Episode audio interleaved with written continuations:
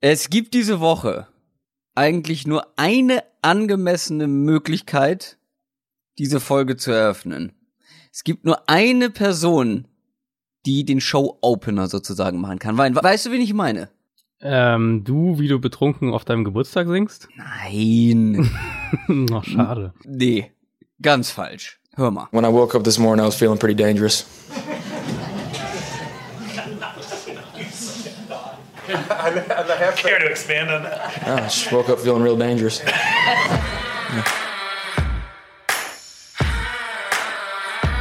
Down, Set, Talk. Der Football-Podcast mit Adrian Franke und Christoph Kröger.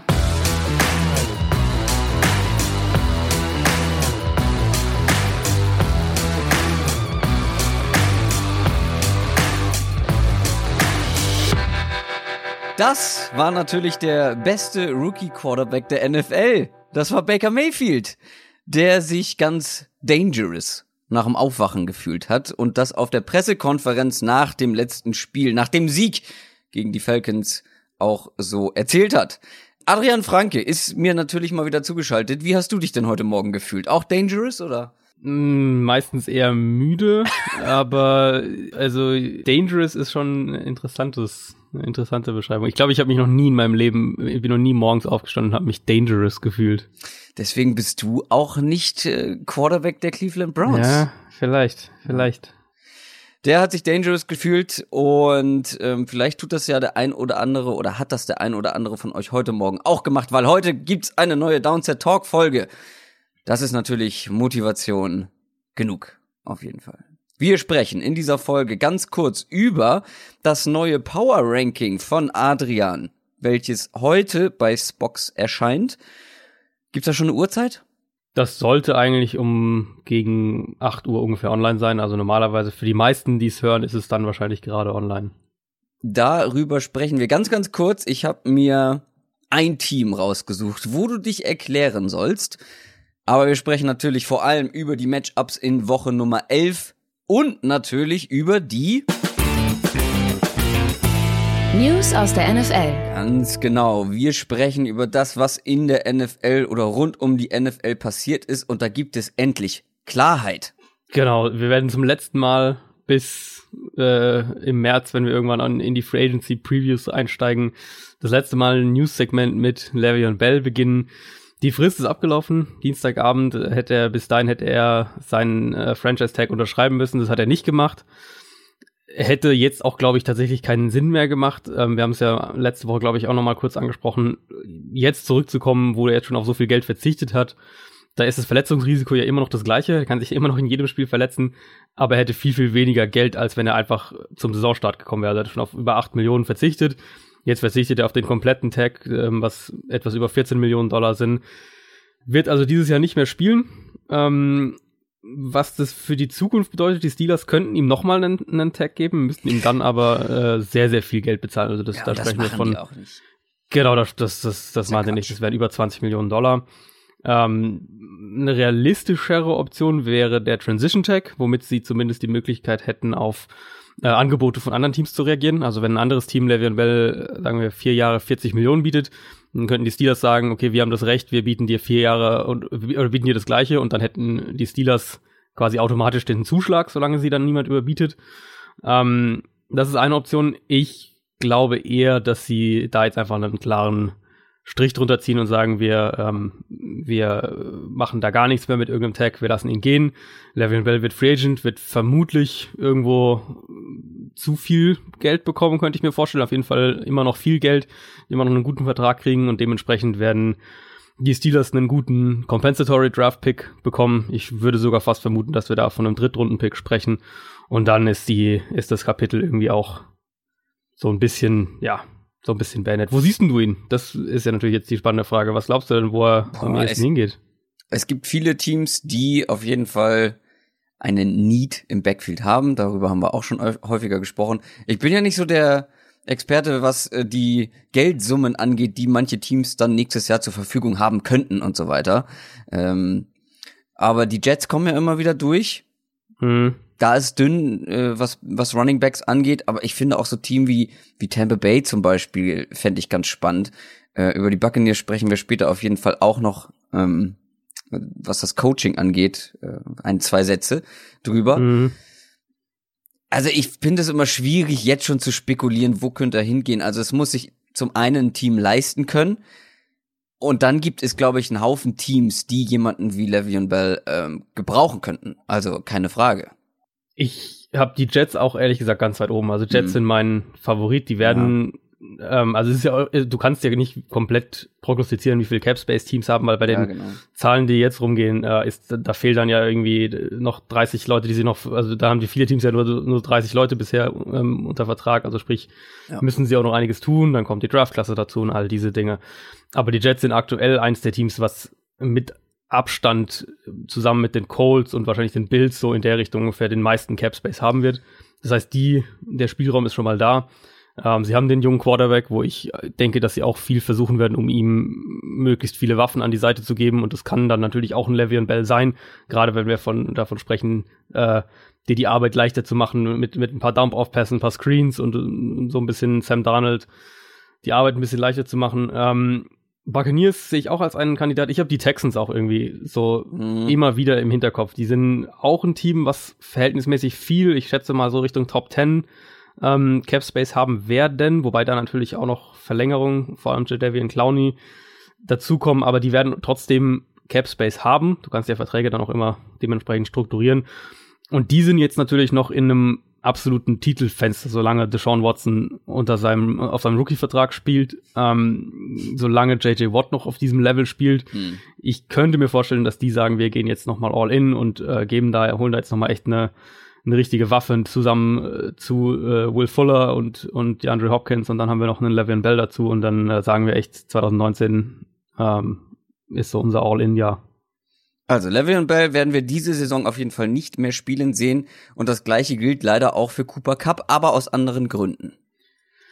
Ja, genau. Cooper Cup, der Receiver von den Rams, hat sich das Kreuzband gerissen. Ähm, war eine Non-Contact-Knieverletzung, was meistens schon kein gutes Zeichen ist. Und dann äh, war auch direkt äh, recht schnell die Bestätigung da, dass es ein Kreuzbandriss ist. Das ist für die Rams, ähm, ich finde es ist so ein bisschen ähm, ein zweischneidiges Schwert, weil auf der einen Seite sind sie wahrscheinlich eines der Teams, was durch das Scheme ähm, und weil es so gut ist, sind sie in der Lage, so, eine, so einen Verlust wahrscheinlich besser aufzufangen als die allermeisten anderen Teams.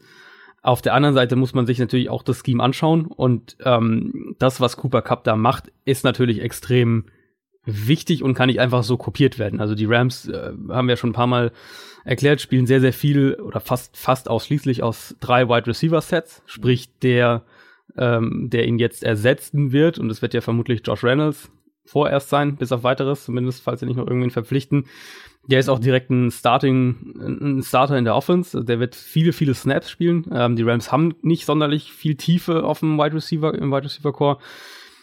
Und dann, was sie eben, was die Rams ja so gut oder so gefährlich macht, ist die Art und Weise, wie sie, wie die Plays ja zusammen verknüpft sind. Das haben wir auch schon einige Male erklärt, dass die, die Run-Plays, die Passing-Plays, dass die sich sehr, sehr ähneln und du ähm, oft als Defense auch nach dem Snap nicht weißt, was passiert. Und Cooper Cup, genauso wie, wie Robert Woods und auch wie Brandon Cooks, die äh, machen das halt extrem gut, dass sie ihre Routes äh, dass sie mit ihrem Route Running nicht verraten, ob sie blocken oder ob sie tatsächlich dann in eine Route gehen. Und das ähm, muss Josh Reynolds erstmal zeigen, dass er das kann.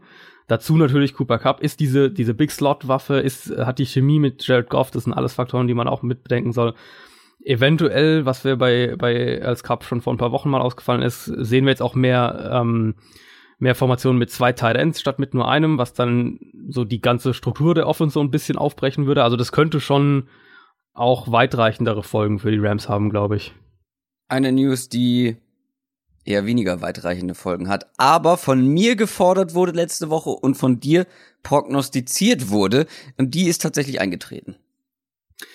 Genau, die Buffalo Bills haben sich dann letztlich doch von Ethan Peterman getrennt, wo wir uns ja alle so irgendwie, was du, du hast das glaube ich letzte Woche äh, ganz richtig analysiert, dass die mehr oder weniger immer wieder einen, einen neuen Quarterback vor ihm reinwerfen und ähm, Peterman trotzdem im Team bleibt und natürlich jeder, der sich jetzt irgendwie mit der NFL befasst, ähm, hat mitgekriegt, wie absolut desolat diese Turnover-Probleme mit Peterman waren und dass das ja echt auch mehr nur noch ein Scherz im Internet war und sonst irgendwie äh, dem Team auch gar nichts mehr gegeben hat. Dann haben sie jetzt äh, Matt Barkley gestartet gegen die Jets und die Bills Offense hatte offensiv äh, die Bills Offense hatte ihre beste erste Hälfte seit irgendwie rund 20 Jahren, glaube ich, ähm, also was Statistiken angeht. Die haben, waren ja davor auf einem wirklich historisch schlechten Kurs und sind es zum Teil auch immer noch. Aber das war dann so ein bisschen, äh, ähm, okay, so kann es irgendwie auch aussehen. Und selbst, selbst so schlecht wie die Jets in dem Spiel waren, glaube ich, sind wir uns alle einig, dass das mit Peterman vermutlich nicht so ausgegangen wäre. Ähm, beide Teams sitzen in der Bye Week, die ganze AFC East tatsächlich diese Woche in der Bye Week. Und so ein Spiel, das, was, was die Jets jetzt da abgeliefert haben, das ist eigentlich für mich ein, ein Coach-Killer, wenn der Headcoach schon so wackelt wie Todd Bowles. Ähm, und, und dann auch noch seine Seite des Balls, also er ist ja ein Defensivcoach, seine Seite des Balls derart einbricht. Also es klingt jetzt schon so ein bisschen durch, dass die Todd Bowles jetzt nicht feuern werden. Ehrlich gesagt für mich nicht so wirklich verständlich. Ähm, Jets waren jetzt schon seit ein paar Wochen wirklich auf einem schlechten einen schlechten Weg. Ähm, Entwicklung ging immer weiter nach unten. Auch Sam Donald, ähm, da hat die, die Entwicklung sichtbar stagniert, fand ich, und da wurde, wurde sogar schlechter. Und die Defense eben jetzt gegen, gegen diese Bills Offense so, so einzubrechen, das darfst du dir halt überhaupt gar nicht leisten. Und Bills auf der anderen Seite, äh, Josh Allen klingt wohl so, als würde er nach der Bye Week wieder spielen können. Und dann kommen wir zur tragischsten Geschichte der bisherigen NFL-Saison, wie ich finde. Das ist auf jeden Fall wirklich sowas, wo man, wo man glaube ich echt, äh, ja, eigentlich nur mit dem Kopf schütteln kann. Also Des Bryant haben ja, vermutlich habt ihr alle mitgekriegt, äh, verpflichtet von den Saints und äh, im ersten, zweiten Training mit dem Team, letztes Play des Trainings, äh, sich die Achillessehne gerissen, natürlich Saison aus, wer weiß, vielleicht sogar Karriereende, ähm, ist ja, Des Bryant war jetzt ja nicht zufällig noch bis jetzt auf dem Markt, da wird ein Achillessehnenriss, macht einen, einen über 30-jährigen Receiver auch nicht schneller. Ähm, der wird es nächstes Jahr noch viel, viel schwerer haben, glaube ich, ein Team zu finden. Ist natürlich mega bitter. Ähm, wir haben ja auch gesehen, dass das Team bei, in dem Spiel gegen, Cleve äh, gegen, gegen Cincinnati auch sehr äh, offensichtlich ihn sehr gut aufgenommen hatte. Die haben ja mit ihren Jubeln da immer, immer diese, das Bryant-Geste, das X äh, angedeutet. Also da offenbar war die Chemie auf den ersten Blick auch ganz gut direkt ähm, mit des Bryant. Jetzt haben die Saints anderweitig reagiert. Wir haben das ja letzte Woche auch ein bisschen gesagt, dass die Saints eigentlich schon Receiver-Hilfe noch brauchen. Ähm, haben Brandon Marshall verpflichtet, den sie auch zum Workout eingeladen hatten. Sportlich mehr oder weniger wird ist das eine ähnliche Rolle, ist so ein bisschen Des Bryant, Des Bryant Light, glaube ich, könnte man sagen. Großes Target über die Mitte, Red Zone Target. Ähm, aber eben keiner, der jetzt als Nummer 1 Outside Receiver Coverages diktiert oder irgendwas in der Art. Aber das brauchen die Saints ja auch eben gar nicht. Kommen wir zu deinem Power Ranking. NFL Review. Du hast wieder eins veröffentlicht, das machst du alle vier bis fünf Wochen, glaube ich. Mhm. Genau, ja. Ich versuch's alle vier Wochen, aber manchmal auch nur alle fünf. Ich glaube, diesmal waren es fünf. Ich glaube, du hast das letzte ja. nach Woche Nummer fünf und jetzt nach Woche genau. zehn. Es gibt ein neues Power Ranking, das wahrscheinlich schon veröffentlicht sein wird bei Spox. Guckt es euch mal an, weil wir werden nur ganz kurz darauf eingehen, beziehungsweise ich guck mir das mal an. Äh, da sind ein paar Sachen, da, da, da, da guckt man zweimal, sagen wir mal so. Also, wichtigste Veränderung natürlich die Bills nicht mehr auf dem letzten Platz. Das, das ist ja schon ja. mal, das ist ja schon mal ein positives Zeichen für alle Bills-Fans. Äh, ganz im Gegensatz zu allen Raiders-Fans. Die sind nämlich jetzt auf dem letzten Platz. Äh, da kann ich dir keinen Vorwurf machen, aber ist schon sehr, sehr bitter zu sehen, auf jeden Fall. Ja, ja, ist halt, also im Prinzip, die Bills haben halt wenigstens eine Defense und ich finde, bei den ja, Bills sieht ja, man auch wirklich, dass sie, dass sie, ähm, dass sie mit Einsatz spielen, also dass sie auch für ihren Coach spielen. Und ich finde, bei den Raiders hast du ja immer mehr den Eindruck, dass da. Da kommen wir, da kommen wir alles, gleich noch drauf. Ja, ja. Nee, also die Bills Defense finde ich Argument genug, um die nicht mehr auf dem letzten Platz zu haben. Ja, ja. Dann haben ein paar Mannschaften große Veränderungen ähm, oder in deinem Ranking im Vergleich zu Woche 5 große Veränderungen gibt's da zu sehen. Zum Beispiel die Colts von 24 auf 13 oder die mhm. Titans sind geklettert von 21 auf Position 11. Die Jaguars zurückgefallen bis auf Platz 22. Ich war ja immer so ein einer der von uns beiden, der gesagt hat, ah, aber die Defense, die Defense, ja, aber die Defense ja. liefert dieses Jahr auf keinen Fall. Deswegen kann ich dir auch keinen Vorwurf machen bei Jaguars auf Platz 22. Ich hätte sie wahrscheinlich äh, noch ein, zwei Plätze höher, aber trotzdem, da, da kann ich äh, dir keinen Vorwurf machen. Ja, ich, also ich glaube, bei den Jaguars sind wir uns beide auch irgendwie einig, dass die Saison halt gelaufen ist, ne? Das ja. ähm, muss man halt leider so, so klar auch sagen. Ja, es, ich find's äh, erschreckend, was aus dieser Defense, die ja wirklich keine großen Veränderungen hat im Vergleich zu letztem Jahr, ähm, mhm. wo da auf einmal dieser Leistungsabfall herkommt. Aber wo ich am meisten drüber gestolpert bin, ist ein Team, was geklettert ist. Und es ist bis in deine Top 10 geklettert. Es ist bis auf Platz 9 hm, Habe ich mir fast gedacht, dass es das Team ist. Äh, von Platz 16 nach Woche 5 auf Platz 9. Die Houston Texans auf Platz 9 in deinem Power Ranking. Heidewitzka. Bitte erklären Sie sich, Herr Franke. ähm, ich finde bei Power Rankings immer so ein bisschen den spannenden, die spannende Frage, wo kann man, wo kann man Cuts ziehen? Also wo kannst du sagen, okay, hier gibt's einen, einen Drop-off ähm, zwischen den Teams. Und ich finde, das ist jetzt dieses Jahr so ein bisschen kann man die Top, Top acht, glaube ich, so in zwei Kategorien unterteilen. Und die Texans für mich sind so ein bisschen dieses Team. Gut, ich habe, wir haben, wir haben die Panthers so ein bisschen in der in der Gegend, wir haben die Packers so ein bisschen in der Gegend.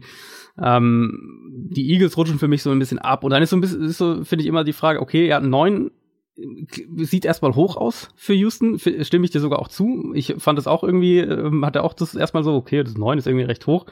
Aber dann dachte ich mir, gut, welches von den Teams würde ich denn vor ihnen sehen? Panthers. Die Panthers. Ja, Panthers. Für mich ja. Würde ich, dir, würde ich dir, hatte ich sogar mal auch sehr konkret überlegt, waren das Team, das ich am ehesten vor ihnen hatte. Ähm, für mich aber zwei Faktoren. Und das ist im Endeffekt, wenn ich bei, wenn ich so zwischen zwei Teams überlege, dann geht's für mich fast immer aufs Passing Game, offensiv wie defensiv, weil es einfach so zentral wichtig ist in der NFL heute. Und die Panthers haben für mich dieses Jahr einfach keinen guten Pass Rush, ähm, teilweise mhm. sogar einen richtig schlechten. Mhm. Und das Passing Game offensiv ist in manchen Spielen extrem effizient, aber es ist auch brutal inkonstant. Und es liegt sicher auch an der Art und Weise, wie sie spielen. Also sie spielen ja ganz anders, als man das so ein bisschen auch gedacht hatte. Gar nicht diese, dieses krasse vertikale Passspiel, sondern viel mehr horizontales Passspiel. Dadurch ja auch die hohen Completion-Quoten von Cam Newton.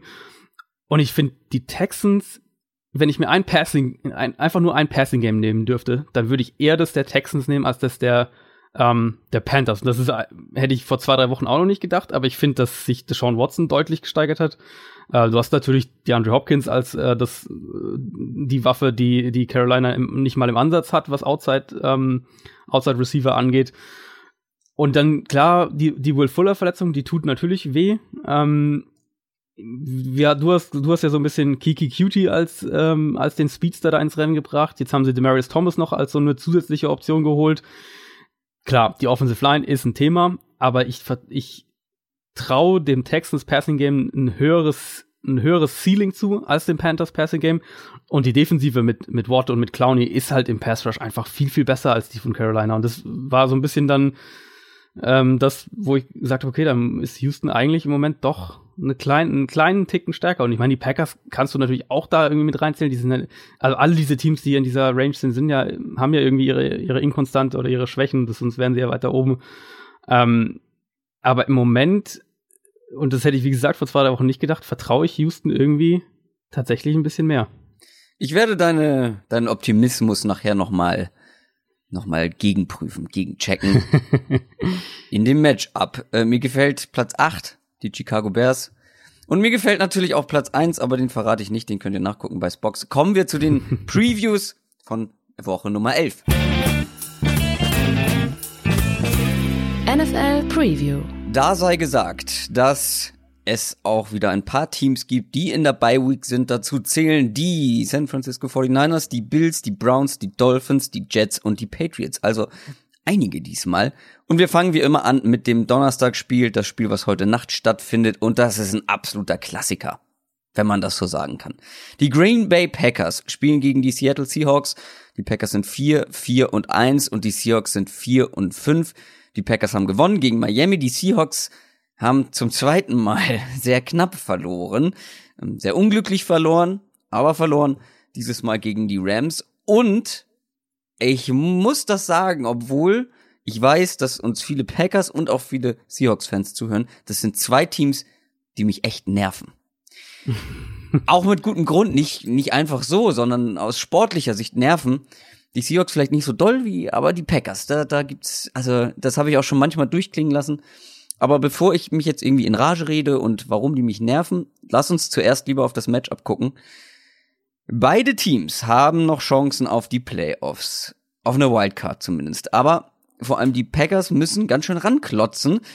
Mhm. Der Verlierer der Partie, der wird auf jeden Fall in einer sehr schwierigen Position sein, was Playoff-Rennen angeht, das Playoff-Rennen. Ähm, und kann eigentlich nur noch hoffen. Zumindest ist, wie man immer so schön sagt, nicht aus eigener Kraft so richtig schaffen, außer man gewinnt jetzt alles. Ähm, deshalb ist das Spiel alleine schon aufgrund dieser Voraussetzung extrem spannend eigentlich, oder? Auf jeden Fall. Also bei mir steht auch äh, einer der ersten Punkte ist für beide ein absolutes Must-Win-Game. Mhm. Ähm, die Packers haben im, im letzten Saisonviertel eigentlich einen wirklich ziemlich einfachen Schedule.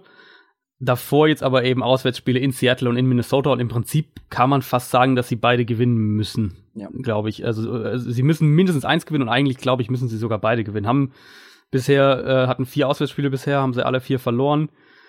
Da ist jetzt schon so ein bisschen vier und vier. Man hat ja so ein bisschen gedacht, okay, eins von den beiden Rams äh, ähm, ja Rams oder Patriots, eins von den beiden vielleicht gewinnen.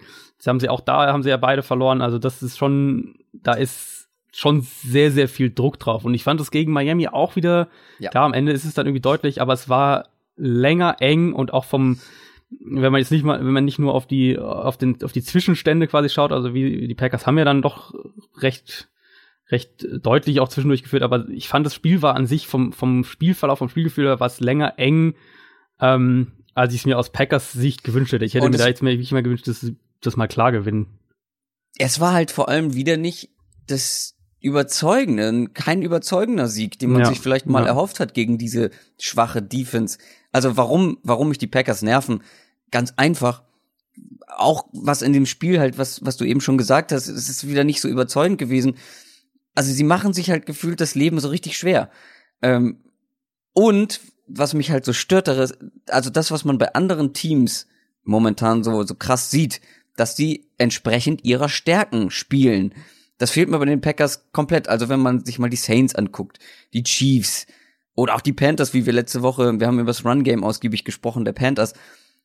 Ähm, oder zum Beispiel auch letzte Woche, finde ich, haben die Browns das ausnahmsweise mal sehr gut gemacht. Und zwar, man guckt, was, was sind die Stärken des Teams oder die Stärken der einzelnen Spieler. Und dann guckt man, mit welcher Herangehensweise oder mit welchen Plays, mit welcher Strategie können wir das Maximum dieser Qualitäten rausholen und freisetzen. Und das ja. ist ja so ein ganz entscheidendes Element in der NFL, dass man das macht. Und ich finde, das findet bei den Packers nicht statt. Also da gibt's teilweise Momente, wo du denkst, okay, Aaron Rodgers soll alles mit seiner individuellen Qualität regeln. So, ihm wird da gar nichts entgegengebracht. Deswegen sage ich ja auch immer, ich würde ihn mal gerne mit einem, in einem komplett anderen Scheme sehen oder mit einem Coach, der ihm, der einen Aaron Rodgers sogar noch unterstützt, ich meine, der hat ganz viele junge Receiver und es wird regelmäßig erwartet, dass diese jungen Receiver Big Plays machen. Und das kann man, glaube ich, von so jungen Receivern nicht erwarten, dass die eine solche Konstanten, Konstanz mitbringen, dass die jedes Eins gegen Eins gewinnen und dann so ein langer Ball, ähm, so ein langer umkämpfter Ball, dass der immer bei denen landet und dann und dann wird's halt irgendwie schwierig und auch mit dem Running Game, da haben wir auch schon drüber gesprochen. Gut, Aaron Jones wurde jetzt viel genutzt, aber ich weiß nicht, also mir fehlt da so ein bisschen das Entgegenkommen des, des Coachings für zum Beispiel Aaron Rodgers, der ja nun mal auch nicht in seiner Bestform spielt. Aktuell muss man ja leider sagen. Ganz genau, das wollte ich auch gerade äh, als nächstes dann einwerfen. Die Packers ähm, haben in den letzten Jahren natürlich immer wieder auch äh, sind weit gekommen mit diesem Ansatz, äh, in, mit diesem grundsätzlichen Ansatz.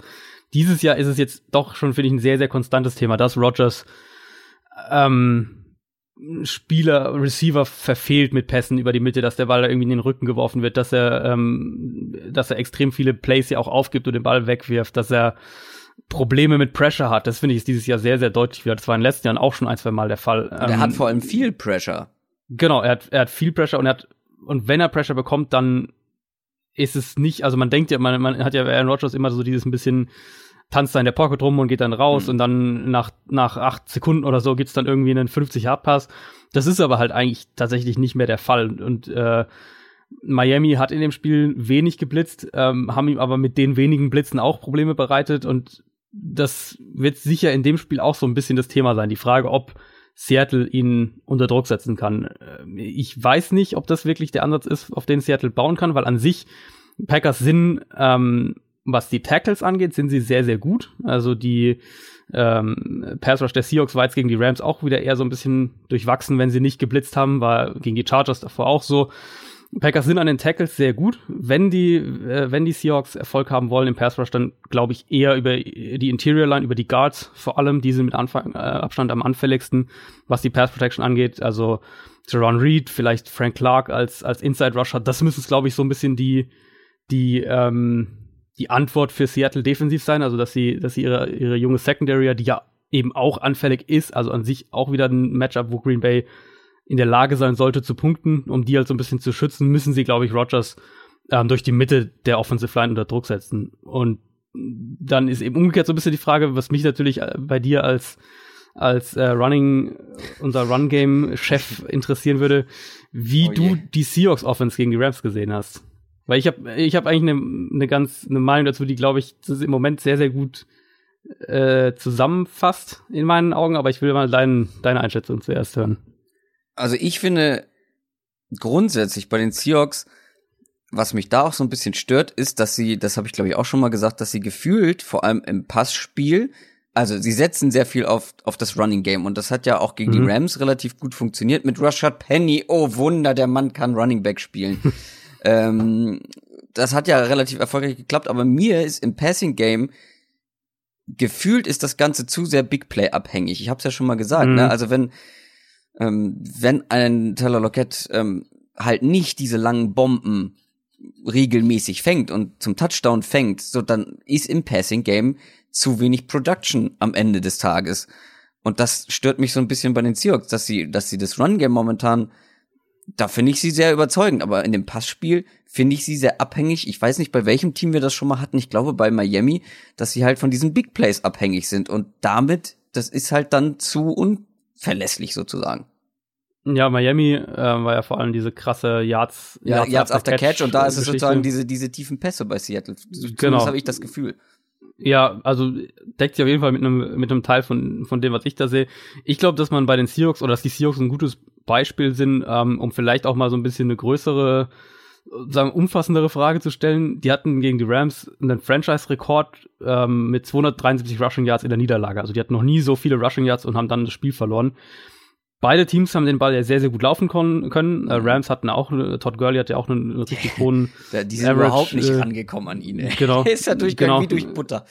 Ganz genau. Ähm, aber die Rams nutzen ja eben ihre Rushing-Formation auch, um den Ball zu werfen und umgekehrt. Ja. Das Passing-Game steht im Fokus ähm, und am Ende hatten sie ja auch fast doppelt so viele Passing Yards wie die Seahawks. Seattles genereller Ansatz mit den Play Designs, äh, wie sie wie sie Play Plays callen, was sie bei First Down machen, was sie bei Second Down machen, die nehmen das Spiel eben sehr sehr häufig und für meinen Geschmack zu häufig aus den Händen von Russell Wilson, was glaube ich auch ein bisschen diese, was du gesagt hast, diese Inkonstanz im Passing Game erklärt oder diese Abhängigkeit von Big Plays, dass du dann eben immer so gefühlt, wenn das Spiel mal in Wilsons Hand liegt, dann muss er auch einen, einen langen Pass irgendwie mhm. hinkriegen, mhm. so ein bisschen überspitzt gesagt. Und das, obwohl sie ja eben einen Top 10 Quarterback haben. Und in der heutigen NFL, glaube ich, wenn du diese, diese Möglichkeit hast und deine Offensive Line sogar auch verbessert ist, dann musst du deine Offense für meinen Geschmack ums Passing Game herum aufbauen. Ich, ich glaube einfach, dass dieser Ansatz generell, wenn man das jetzt mal so als, als im Big Picture so ein bisschen betrachtet, dass dieser Ansatz nicht nicht mehr so richtig zeitgemäß ist. Ähm, und der Ansatz ist ja auch kein Zufall. Das ist ja Pete Carrolls Philosophie. Der will den Ball laufen und dann mit Defense gewinnen. Aber aktuell hat er dafür nicht die Defense, haben wir auch schon einige Male thematisiert. Es gibt keine wirklich dominante Defense ähm, dieses Jahr. Und dann ist eben die Frage, ob man mit diesem Run-First-Ansatz offensiv wirklich längerfristig auch Spiele gewinnen kann. Natürlich kannst du immer mal wieder ein Spiel gewinnen, aber ob du wirklich Klar. auf eine Saison gesehen und auf, auf zwei Jahre und drei Jahre gesehen, ob das wirklich der Ansatz ist, mit dem du insgesamt ähm, Erfolg hast. Und weißt du, was mich aber da noch am meisten stört eigentlich, oder was ich, sagen wir so, was ich am wenigsten nachvollziehen kann, ist, dass man Wilsons Athletik nicht nutzt oder nicht ausnutzt. Wenig, ja, wenig. Das stimmt. Und ich verstehe nicht, warum. Er ist momentan, ich habe es nachgeguckt, ähm, der hat eine Pace für 24 designte Runs in der ganzen Saison, mhm. wenn er diesen Schnitt durchhält. Das sind 1,5 designte Runs pro Spiel. Das ist, finde ich, für jemanden, der so laufstark ist und so gut, ja, so gut eben auch diese Read Option spielen könnte und ja auch schon gespielt hat, extrem wenig. Also die wenigsten, die er bisher hatte, ähm, das war 2016, das war ähm, deutlich unter seinem Schnitt. Das waren 41 designte Runs. Ähm, und das sind fast doppelt so viele, als er mhm. diese Saison holen würde, wenn sie diesen Schnitt weiterspielen. Und das verstehe ich nicht, weil klar, wenn du einen Tom Brady hast, wenn du einen Philip Rivers hast, okay, dann hast du dieses Element gar nicht drin. Aber man kennt ja das, man weiß, dass Russell Wilson auch so gefährlich sein kann auf den Füßen. Und ich verstehe nicht, warum man das überhaupt nicht nutzt. Also guck dir einen Mitch Trubisky an. Ähm, selbst bei ihm wird das hervorragend genutzt. Und dann hast du, jetzt im Vergleich zu den Bears zum Beispiel, du hast drei Running Game Waffen. Oder auch wenn wir die Panthers angucken, sind es auch quasi mhm. drei, äh, wenn ja. man noch einen Wide Receiver damit dazu nimmt. So, und die, die, die, die Seahawks haben dann ihren Running Back. Aber sie hätten eben auch diesen Quarterback, der das regeln könnte in der Form. Also äh, zum Teil, zum Teil nutzen sie es ja schon quasi als Ablenkung, aber man hat den Eindruck, dass, äh, dass der Fokus weniger auf Wilson liegt im Sinne von ähm, liegt vielleicht auch in den Defenses, vielleicht spielen die Defenses Wilson gezielter oder oder Wilsons äh, Wilson hat bestimmte Reads, wo er dann den Ball immer abgibt, aber ich habe den Eindruck, er gibt halt den Ball bei diesen Zone Read Plays eben auch viel häufiger ab. Also es sind, ich glaube, es sind schon ähm, es wären mehr Run-Optionen für Wilson auch aus designten Runs theoretisch da, aber aus irgendwelchen Gründen ähm, nimmt er sie nicht wahr. Mhm. Was da, ob was da jetzt dahinter mhm. steht, das, das kann man natürlich als Außenstehender nicht wissen. Lass uns weitermachen mit dem nächsten Spiel. Wir können, glaube ich, festhalten, ähm, das wird eine sehr interessante Partie und wie wir eingangs schon erwähnt haben, ein Must-Win-Spiel für ja. beide Teams mit großen Anhängerschaften in Deutschland. Kommen wir zum Sonntag kommen wir zu den Dallas Cowboys und den Atlanta Falcons. Beide Mannschaften stehen aktuell 4 und 5. Die Cowboys haben die Eagles niedergerungen, ist glaube ich das richtige Wort dafür. Und die Falcons ja, haben natürlich gegen die Browns gewonnen. Ich sage natürlich, weil ich verloren. das habe ich gesagt gewonnen. Sie haben natürlich ja. verloren. So ist es richtig. und ich sage natürlich, weil ich das ja geahnt habe ich habe drauf getippt und wir hatten ja letzte Woche habe ich ja von dem Tippspiel erzählt, wo ich das so ver verdaddelt habe, ne? Mhm. Und deswegen so zurückgefallen bin. Dann muss ich aber auch das ganze Bild wieder ändern, was ihr jetzt habt von mir im Tippspiel. Diese Woche 150 Punkte, die zweitmeisten im Downset Talk Tippspiel, nur drei Spiele falsch, falsch gehabt und natürlich habe ich auf die Browns gesetzt und damit gewonnen. Ah, das musste ich einmal loswerden, dass ich da, ich bin glaube ich wieder auf Platz 21, ich habe mich zurückgekämpft. Aber ja, also. ist gut, oder? Hast du auf die Browns gesetzt? Wahrscheinlich nicht, oder? Äh, nee, ich habe auf die Falcons getippt. Ich setze niemals gegen Baker Mayfield. Kommen wir zurück zum Spiel, zum Matchup Dallas. Ähm, die Division ist echt irgendwie äh, nicht so richtig gut dieses Jahr. Nee. Weil Dallas ist aktuell mit 4 und 5, da ist sogar noch Platz 1 möglich. Theoretisch. Ähm, Dallas profitiert einfach von einer sehr, sehr starken Defense, habe ich mir hier aufgeschrieben.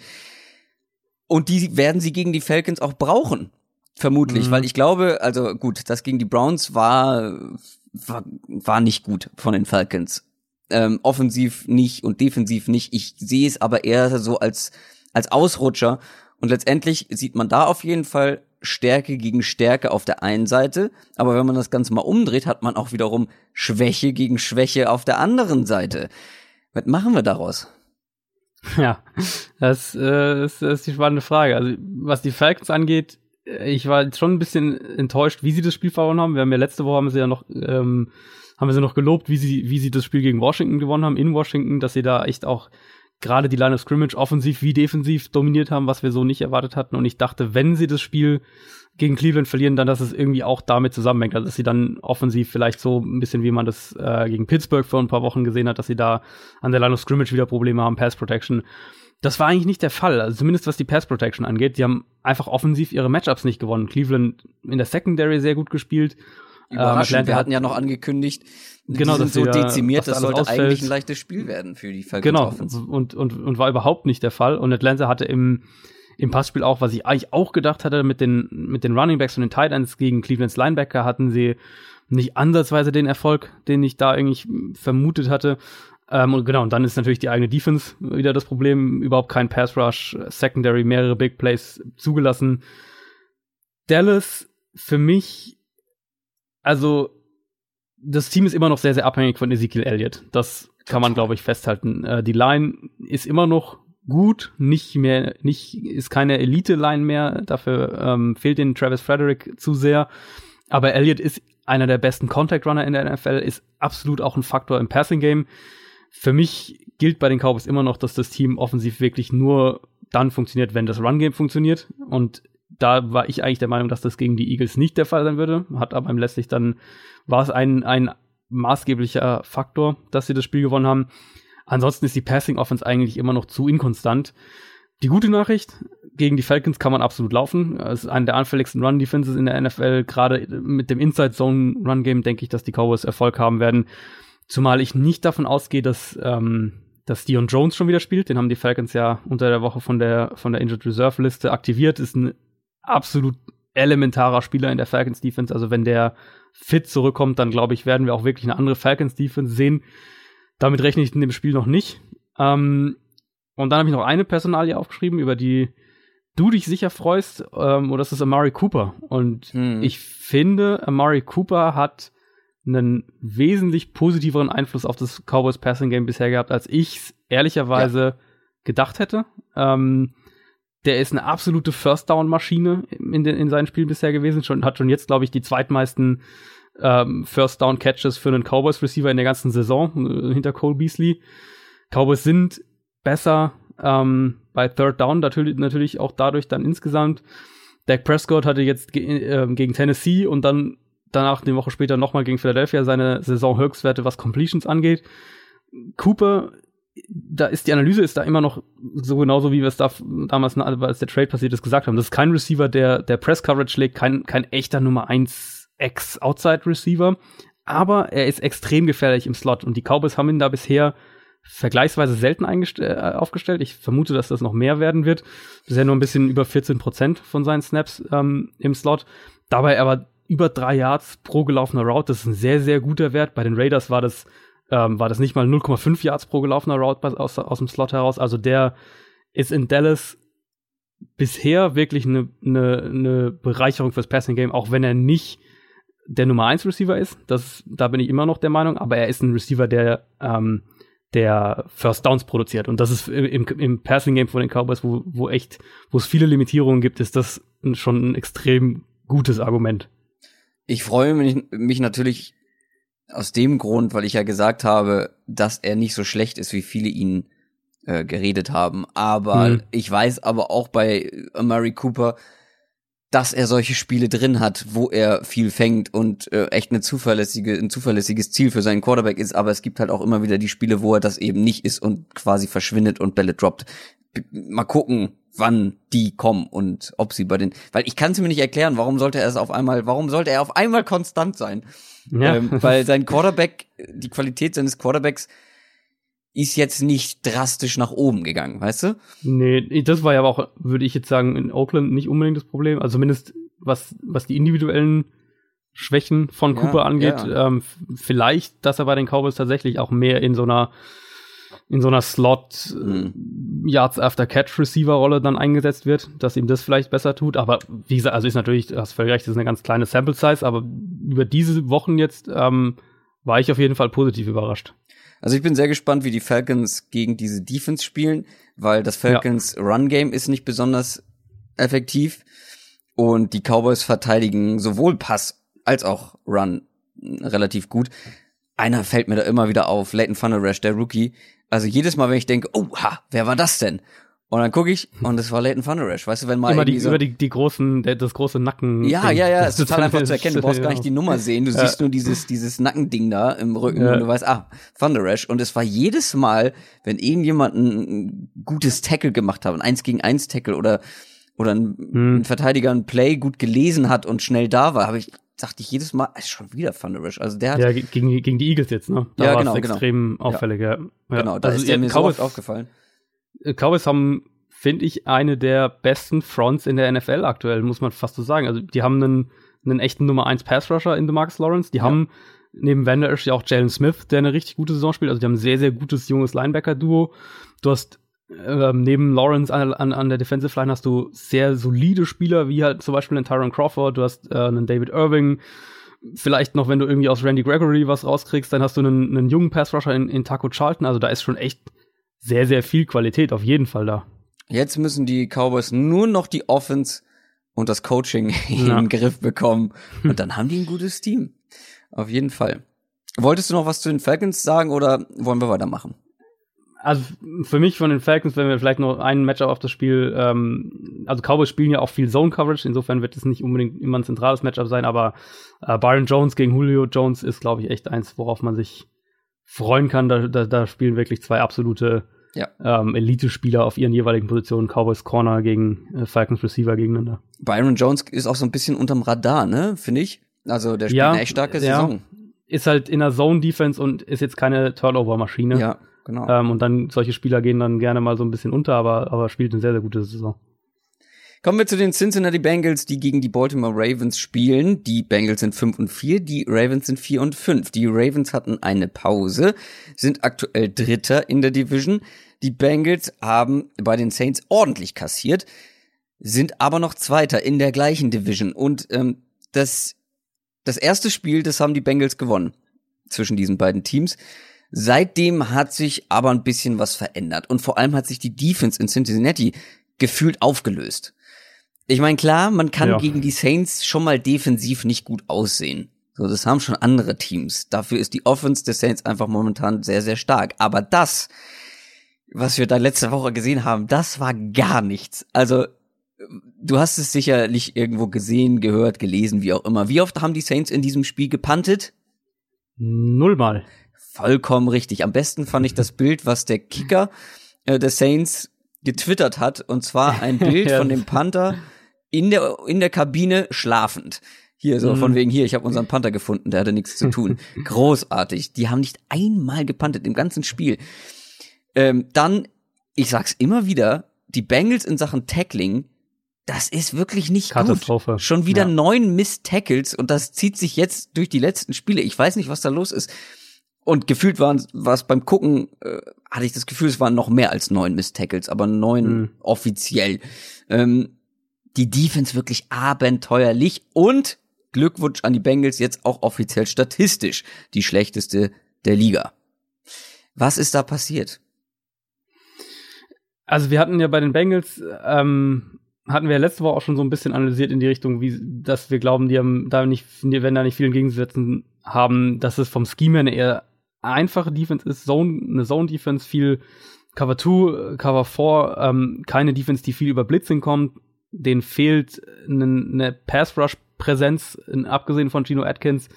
Ähm, die haben ja, die haben ja Carl Lawson für den Rest der Saison verloren. Ich meine, das Rest für, der, für der Saison. Also ich glaube, der fällt, der wird dieses Jahr nicht mehr spielen. Der, der fehlt da auf jeden Fall. In den ersten Saisonspielen oder als die Defense noch besser war, haben sie eben mit dem Foreman Rush auch Druck erzeugen können. Und das ist komplett verschwunden. Und ähm, wenn du dann noch gegen eine sehr, sehr gute Saints-Line spielst, dann ähm, wird der Faktor noch schwerwiegender. Und dann haben sie halt einfach in der Secondary nicht die Mittel, um, ähm, um ein sehr gutes Passing-Game zu verteidigen. Plus natürlich in dem Spiel auch, ähm, den, ich glaube, beide, beide Starting-Linebacker gefehlt. Sprich, äh, das hat man in der Run-Defense ja extrem, extrem gemerkt. Also die Saints haben ja im Run-Game gemacht, was sie wollten in dem Spiel. Ja und da bin ich dann jetzt auch in dem, Spiel, also was jetzt das Ravens-Spiel angeht, sehr, sehr gespannt. Wir wissen ja jetzt zum Zeitpunkt der Aufnahme noch nicht, ob Joe Flacco spielt. Ähm, also mein letzter Stand war von, ich glaube, heute Training war er nicht dabei. Also, ähm, oder zumindest gestern, also zumindest am Mittwoch, äh, am, am Dienstag war er im Training nicht dabei. Der hatte sich äh, vor der Bye Week an der Hüfte verletzt. Da stand sogar eine Operation im Raum. Äh, ist wohl wirklich eine 50-50-Geschichte. Also vielleicht wisst ihr mehr, wenn ihr das hört, aber aktuell ist es wohl wirklich noch so auf, auf Messerschneide. Ähm, meine Meinung ist ja so langsam wäre es, glaube ich, eh an der Zeit, mal Jackson zumindest mehr zu testen. Das hat ja auch, äh, hat ja auch John Harbour durchklingen lassen, dass, dass Jackson mal, dass Jackson komplette Drives bekommen soll, anstatt eben immer mal nur für einzelne Plays reinzukommen. Die, die Frage ist, glauben die Ravens, dass sie A, noch eine wirklich, wirkliche Playoff-Chance haben und dann auch eine Chance haben, in den Playoffs was zu reißen mit diesem aktuellen Team? Und glauben sie B, dass sie das mit Flacco eher schaffen? Also, Flacco hat die, hat, hat sehr gut in diese, hat die Saison sehr gut begonnen. Ähm, wo wir ihn ja auch gelobt haben, wo die Offense auch gut aussah, wo das ganze Ravens-Team weitestgehend sehr gut aussah, bis auf dieses Bengals-Spiel. Ähm, aber jetzt eben über mehrere Wochen schon wieder ja, eigentlich schlecht, was Joe Flacco spielt. Bestenfalls durchschnittlich, wieder deutlich weniger vertikale Elemente im Passspiel, wenig Risiko, trotzdem Turnover. Ähm, sieht wieder so ein bisschen, finde ich, aus wie das, was wir letztes Jahr von Flacco und der Passing Offense gesehen haben.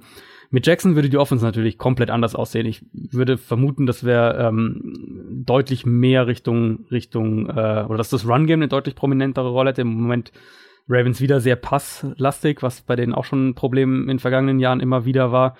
Ähm, mit Jackson würdest du sicher viel mehr äh, Option, Zone, Read-Elemente, all diese Sachen sehen.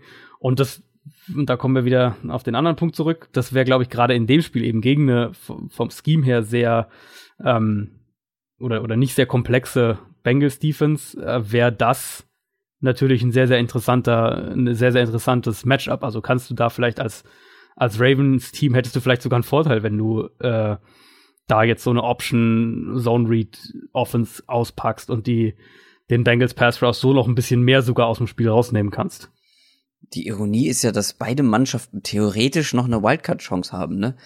Klar, die Bengals sind ja, sind Bengals ja sind ja sogar, ja, ja. Das, ja, klar, ja. total.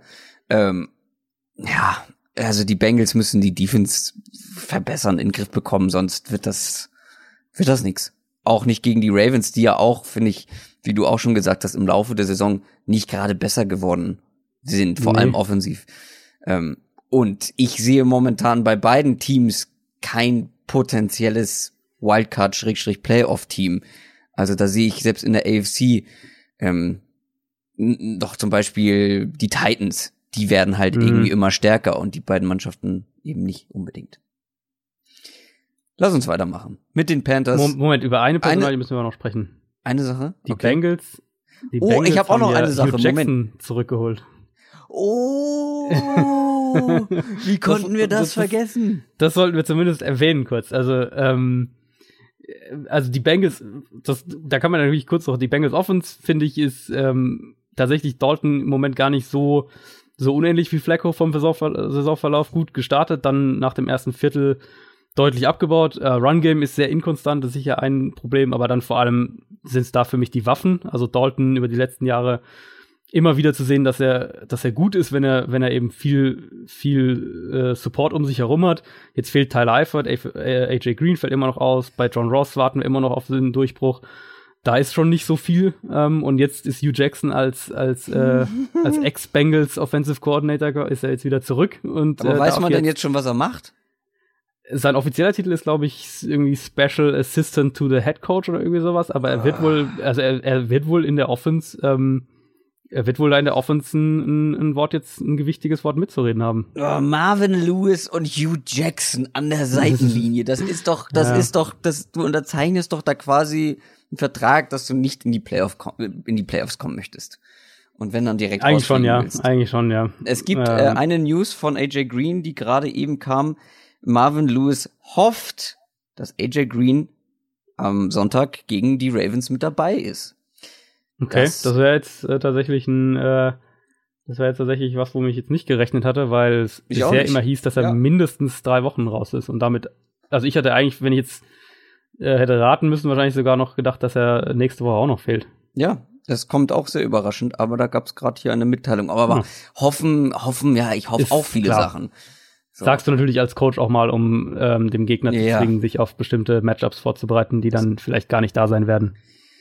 Dass ich Hugh Jackson vergessen habe, also wie konnte denn das passieren? hm. Marvin Lewis und Hugh Jackson. Viel Spaß, Bengals. Jetzt aber zu den Carolina Panthers und den Detroit Lions. Die Panthers sind 6 und 3, die Lions sind 3 und 6. Weißt du, da loben wir die Panthers in den höchsten Tönen mhm. in der letzten Folge für ihre kreative Offense und das Run-Game ist so toll. Und dann kassieren sie einfach mal so ein schlankes 21 zu 52 bei den Steelers. Das ist schon, äh, das ist schon enorm. Und die Lions, die haben auch nicht den besten Eindruck hinterlassen. Die haben nee. gefühlt ihre Saison einfach mal beendet mit einer Niederlage ja. gegen die Bears, wenn man ehrlich ist, oder? Steht, steht bei mir ganz genau so, ähm, Lions-Saison ist vorbei. Ähm, das ist ein Team, das ich jetzt nach dem Spiel wirklich ohne größere Bedenken für den Rest des Jahres, glaube ich, mehr oder weniger abhake. Platz ähm, 24 in deinem Power Ranking übrigens. Ja, und ähm, das sagt eigentlich alles. Und ohne und ohne, dass ich mich dafür schäme. ähm, die O-Line ist gegen die Vikings komplett kollabiert, gegen die Bears wieder wahnsinnig anfällig gewesen. In der Secondary hat Darius Slay gefehlt und dann ist die, ist die auch komplett zusammengebrochen. Also die Bears hatten mehrmals völlig offene Wide Receiver im, im, im Passspiel. Die haben keinen vernünftigen Pass Rush, die Lions. Ähm, Secondary ist generell anfällig, nicht nur in dem Spiel jetzt, das ist ein generelles Problem. Run Defense ist nur Durchschnitt und, und Stafford spielt jetzt auch seit mehreren Wochen echt nicht gut. Da merkt man auch, finde ich, das Fehlen von Golden Tate extrem. Die Line, äh, die Offensive Line sollte nicht andersweise so schlecht sein, wie sie im Moment ist, wenn wir uns die individuelle Qualität anschauen, die da eigentlich da ist. Also kann man da auch sicher Coaching ein bisschen mit dazu ähm, mit ins Boot werfen. Das ist ich finde, es spricht im Moment wirklich kaum irgendwas für Detroit und wir haben es ja letzte Woche, letzte Woche habe ich, glaube ich, irgendwie so in die Richtung gesagt, dass die Lions im Moment ein, ein, ein, langweiliges Team sind und du halt mit dem Personal eigentlich kein lang, langweiliges Team sein solltest, wenn du, nee. wenn du Matt Stafford hast, wenn du einen Golden Tate hast, einen, einen Kenneth Golladay, Golden einen, Tate ähm, hast du ja nicht mehr. Ähm, nicht, ja, ich meine natürlich Marvin Jones, nicht Golden Tate, ähm, und einen Carrion Johnson im Backfield und diese Offensive Line hast, du solltest eigentlich ein Team sein, was, was wirklich offensiv für Furore sorgen kann. Und das ist halt bei den Lions überhaupt nicht der Fall. Die Panthers sind ganz anders als die Lions äh, in einer guten Position für die Playoffs hinter den Saints. Und ich finde, klar, aus sportlicher Sicht ähm, sind die Lions einfach nicht das, was, was sie auch zu Beginn der Saison waren oder zwischen, na sagen wir mal zwischenzeitig waren. Sie waren ja schon die ganze Saison relativ inkonstant. Hm. Ähm, aber allein auch dieses, dieses Playoff diese Möglichkeit noch in die Playoffs zu kommen, ist schon ein mentaler, nicht zu unterschätzender Vorteil, glaube ich, für die Panthers in diesem Spiel. Ähm, da ist viel mehr, viel mehr Passion wahrscheinlich auch noch hinter. Ähm, Stafford wird, ähm, ja, wird er so viel Druck bekommen diesmal wieder ähm, gegen die Panthers, wie er das im letzten Spiel bekommen oder in den letzten beiden Spielen eigentlich schon?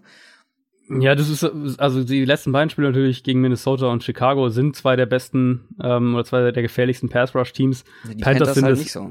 genau Panthers sind es absolut nicht. Ähm, auch ein Team, was was ja im Vergleich zum letzten Jahr deutlich weniger blitzt, sprich ähm, sich wieder mehr auf seinen Foreman Rush verletzt, äh, verlässt, was ja eigentlich auch die Identität von dieser Panthers Defense lange war. Das war letztes Jahr war so ein bisschen der die Anomalie. Ähm, die Panthers haben aber auch gezeigt in dieser Saison, dass sie in einer schlechten Line auf jeden Fall Probleme bereiten können. Und jetzt ist natürlich so ein bisschen die Frage, die, die Lions-Line, die sollte eigentlich nicht schlecht sein. Wie gesagt, die individuelle Qualität ist eigentlich viel besser als das, was wir im Moment auf dem Platz sehen.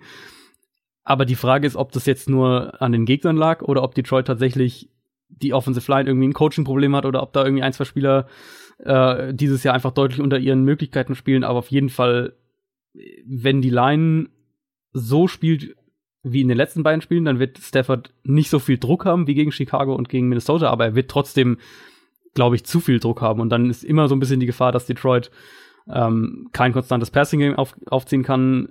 Die hatten, die Lions hatten ja in einigen Spielen so ein bisschen eine Identität im, im Run-Game gefunden, aber das ist dann wieder was, was du gegen diese Panthers Front nicht wirklich Eben, gut kannst. Ja. Also, also ja. Laufen ist, äh, darauf solltest du dich nicht verlassen. Ähm, und umgekehrt, glaube ich, werden wir, werden wir das das Panthers Run Game, das wir letzte Woche ja so ausführlich analysiert haben, werden wir diese Woche tatsächlich dann deutlich besser auf dem Feld sehen. Also ich will jetzt die Panthers da gar nicht irgendwie äh, den, den einfach so einen Pass geben, aber ähm, Thursday Night Game auswärts gegen ein Top-Team, da kann irgendwie auch mal so ein, so ein völliges so ein Debakel kann da irgendwie auch mal passieren. Und die, ähm, und die Steelers haben ja wirklich, das war ja wirklich fast fehlerlos, was die da abgeliefert genau. haben. Also Roethlisberger genau. und James Conner, das war ja wirklich, das war ein, einfach ein optimaler Tag. Genau, und ich, also ich finde, was man halt aus dem Spiel mitnehmen kann, dass die Panthers äh, an der an der Line of Scrimmage die Grenzen aufgezeigt bekommen haben, und zwar auf beiden Seiten des Balls. Das war mal ein Spiel, in dem wir die Probleme in der Offensive Line, die wir ja vor Saisonstart vermutet hatten, auch deutlich gesehen haben. Ähm, Cam Newton extrem viel unter Druck gewesen. Und dann gegen eine der besten Offensive Lines der Liga eben, der Steelers, hatte Carolina überhaupt keinen Pass Rush. Und dann hat das dann die Tür auch für Big Plays eben im Passspiel geöffnet und dafür ist die Secondary dann nicht gut genug, um das auszugleichen. Aber ich glaube, das wird sich zumindest auf die Art und Weise sicher nicht äh, wiederholen gegen dieses Lions-Team. Wir haben an diesem Spieltag vor allem hinten raus ein paar sehr interessante Spiele, deswegen lass uns weitermachen mit den Tennessee Titans und den Indianapolis Colts. Die Titans sind 5 und 4, die Colts sind 4 und 5.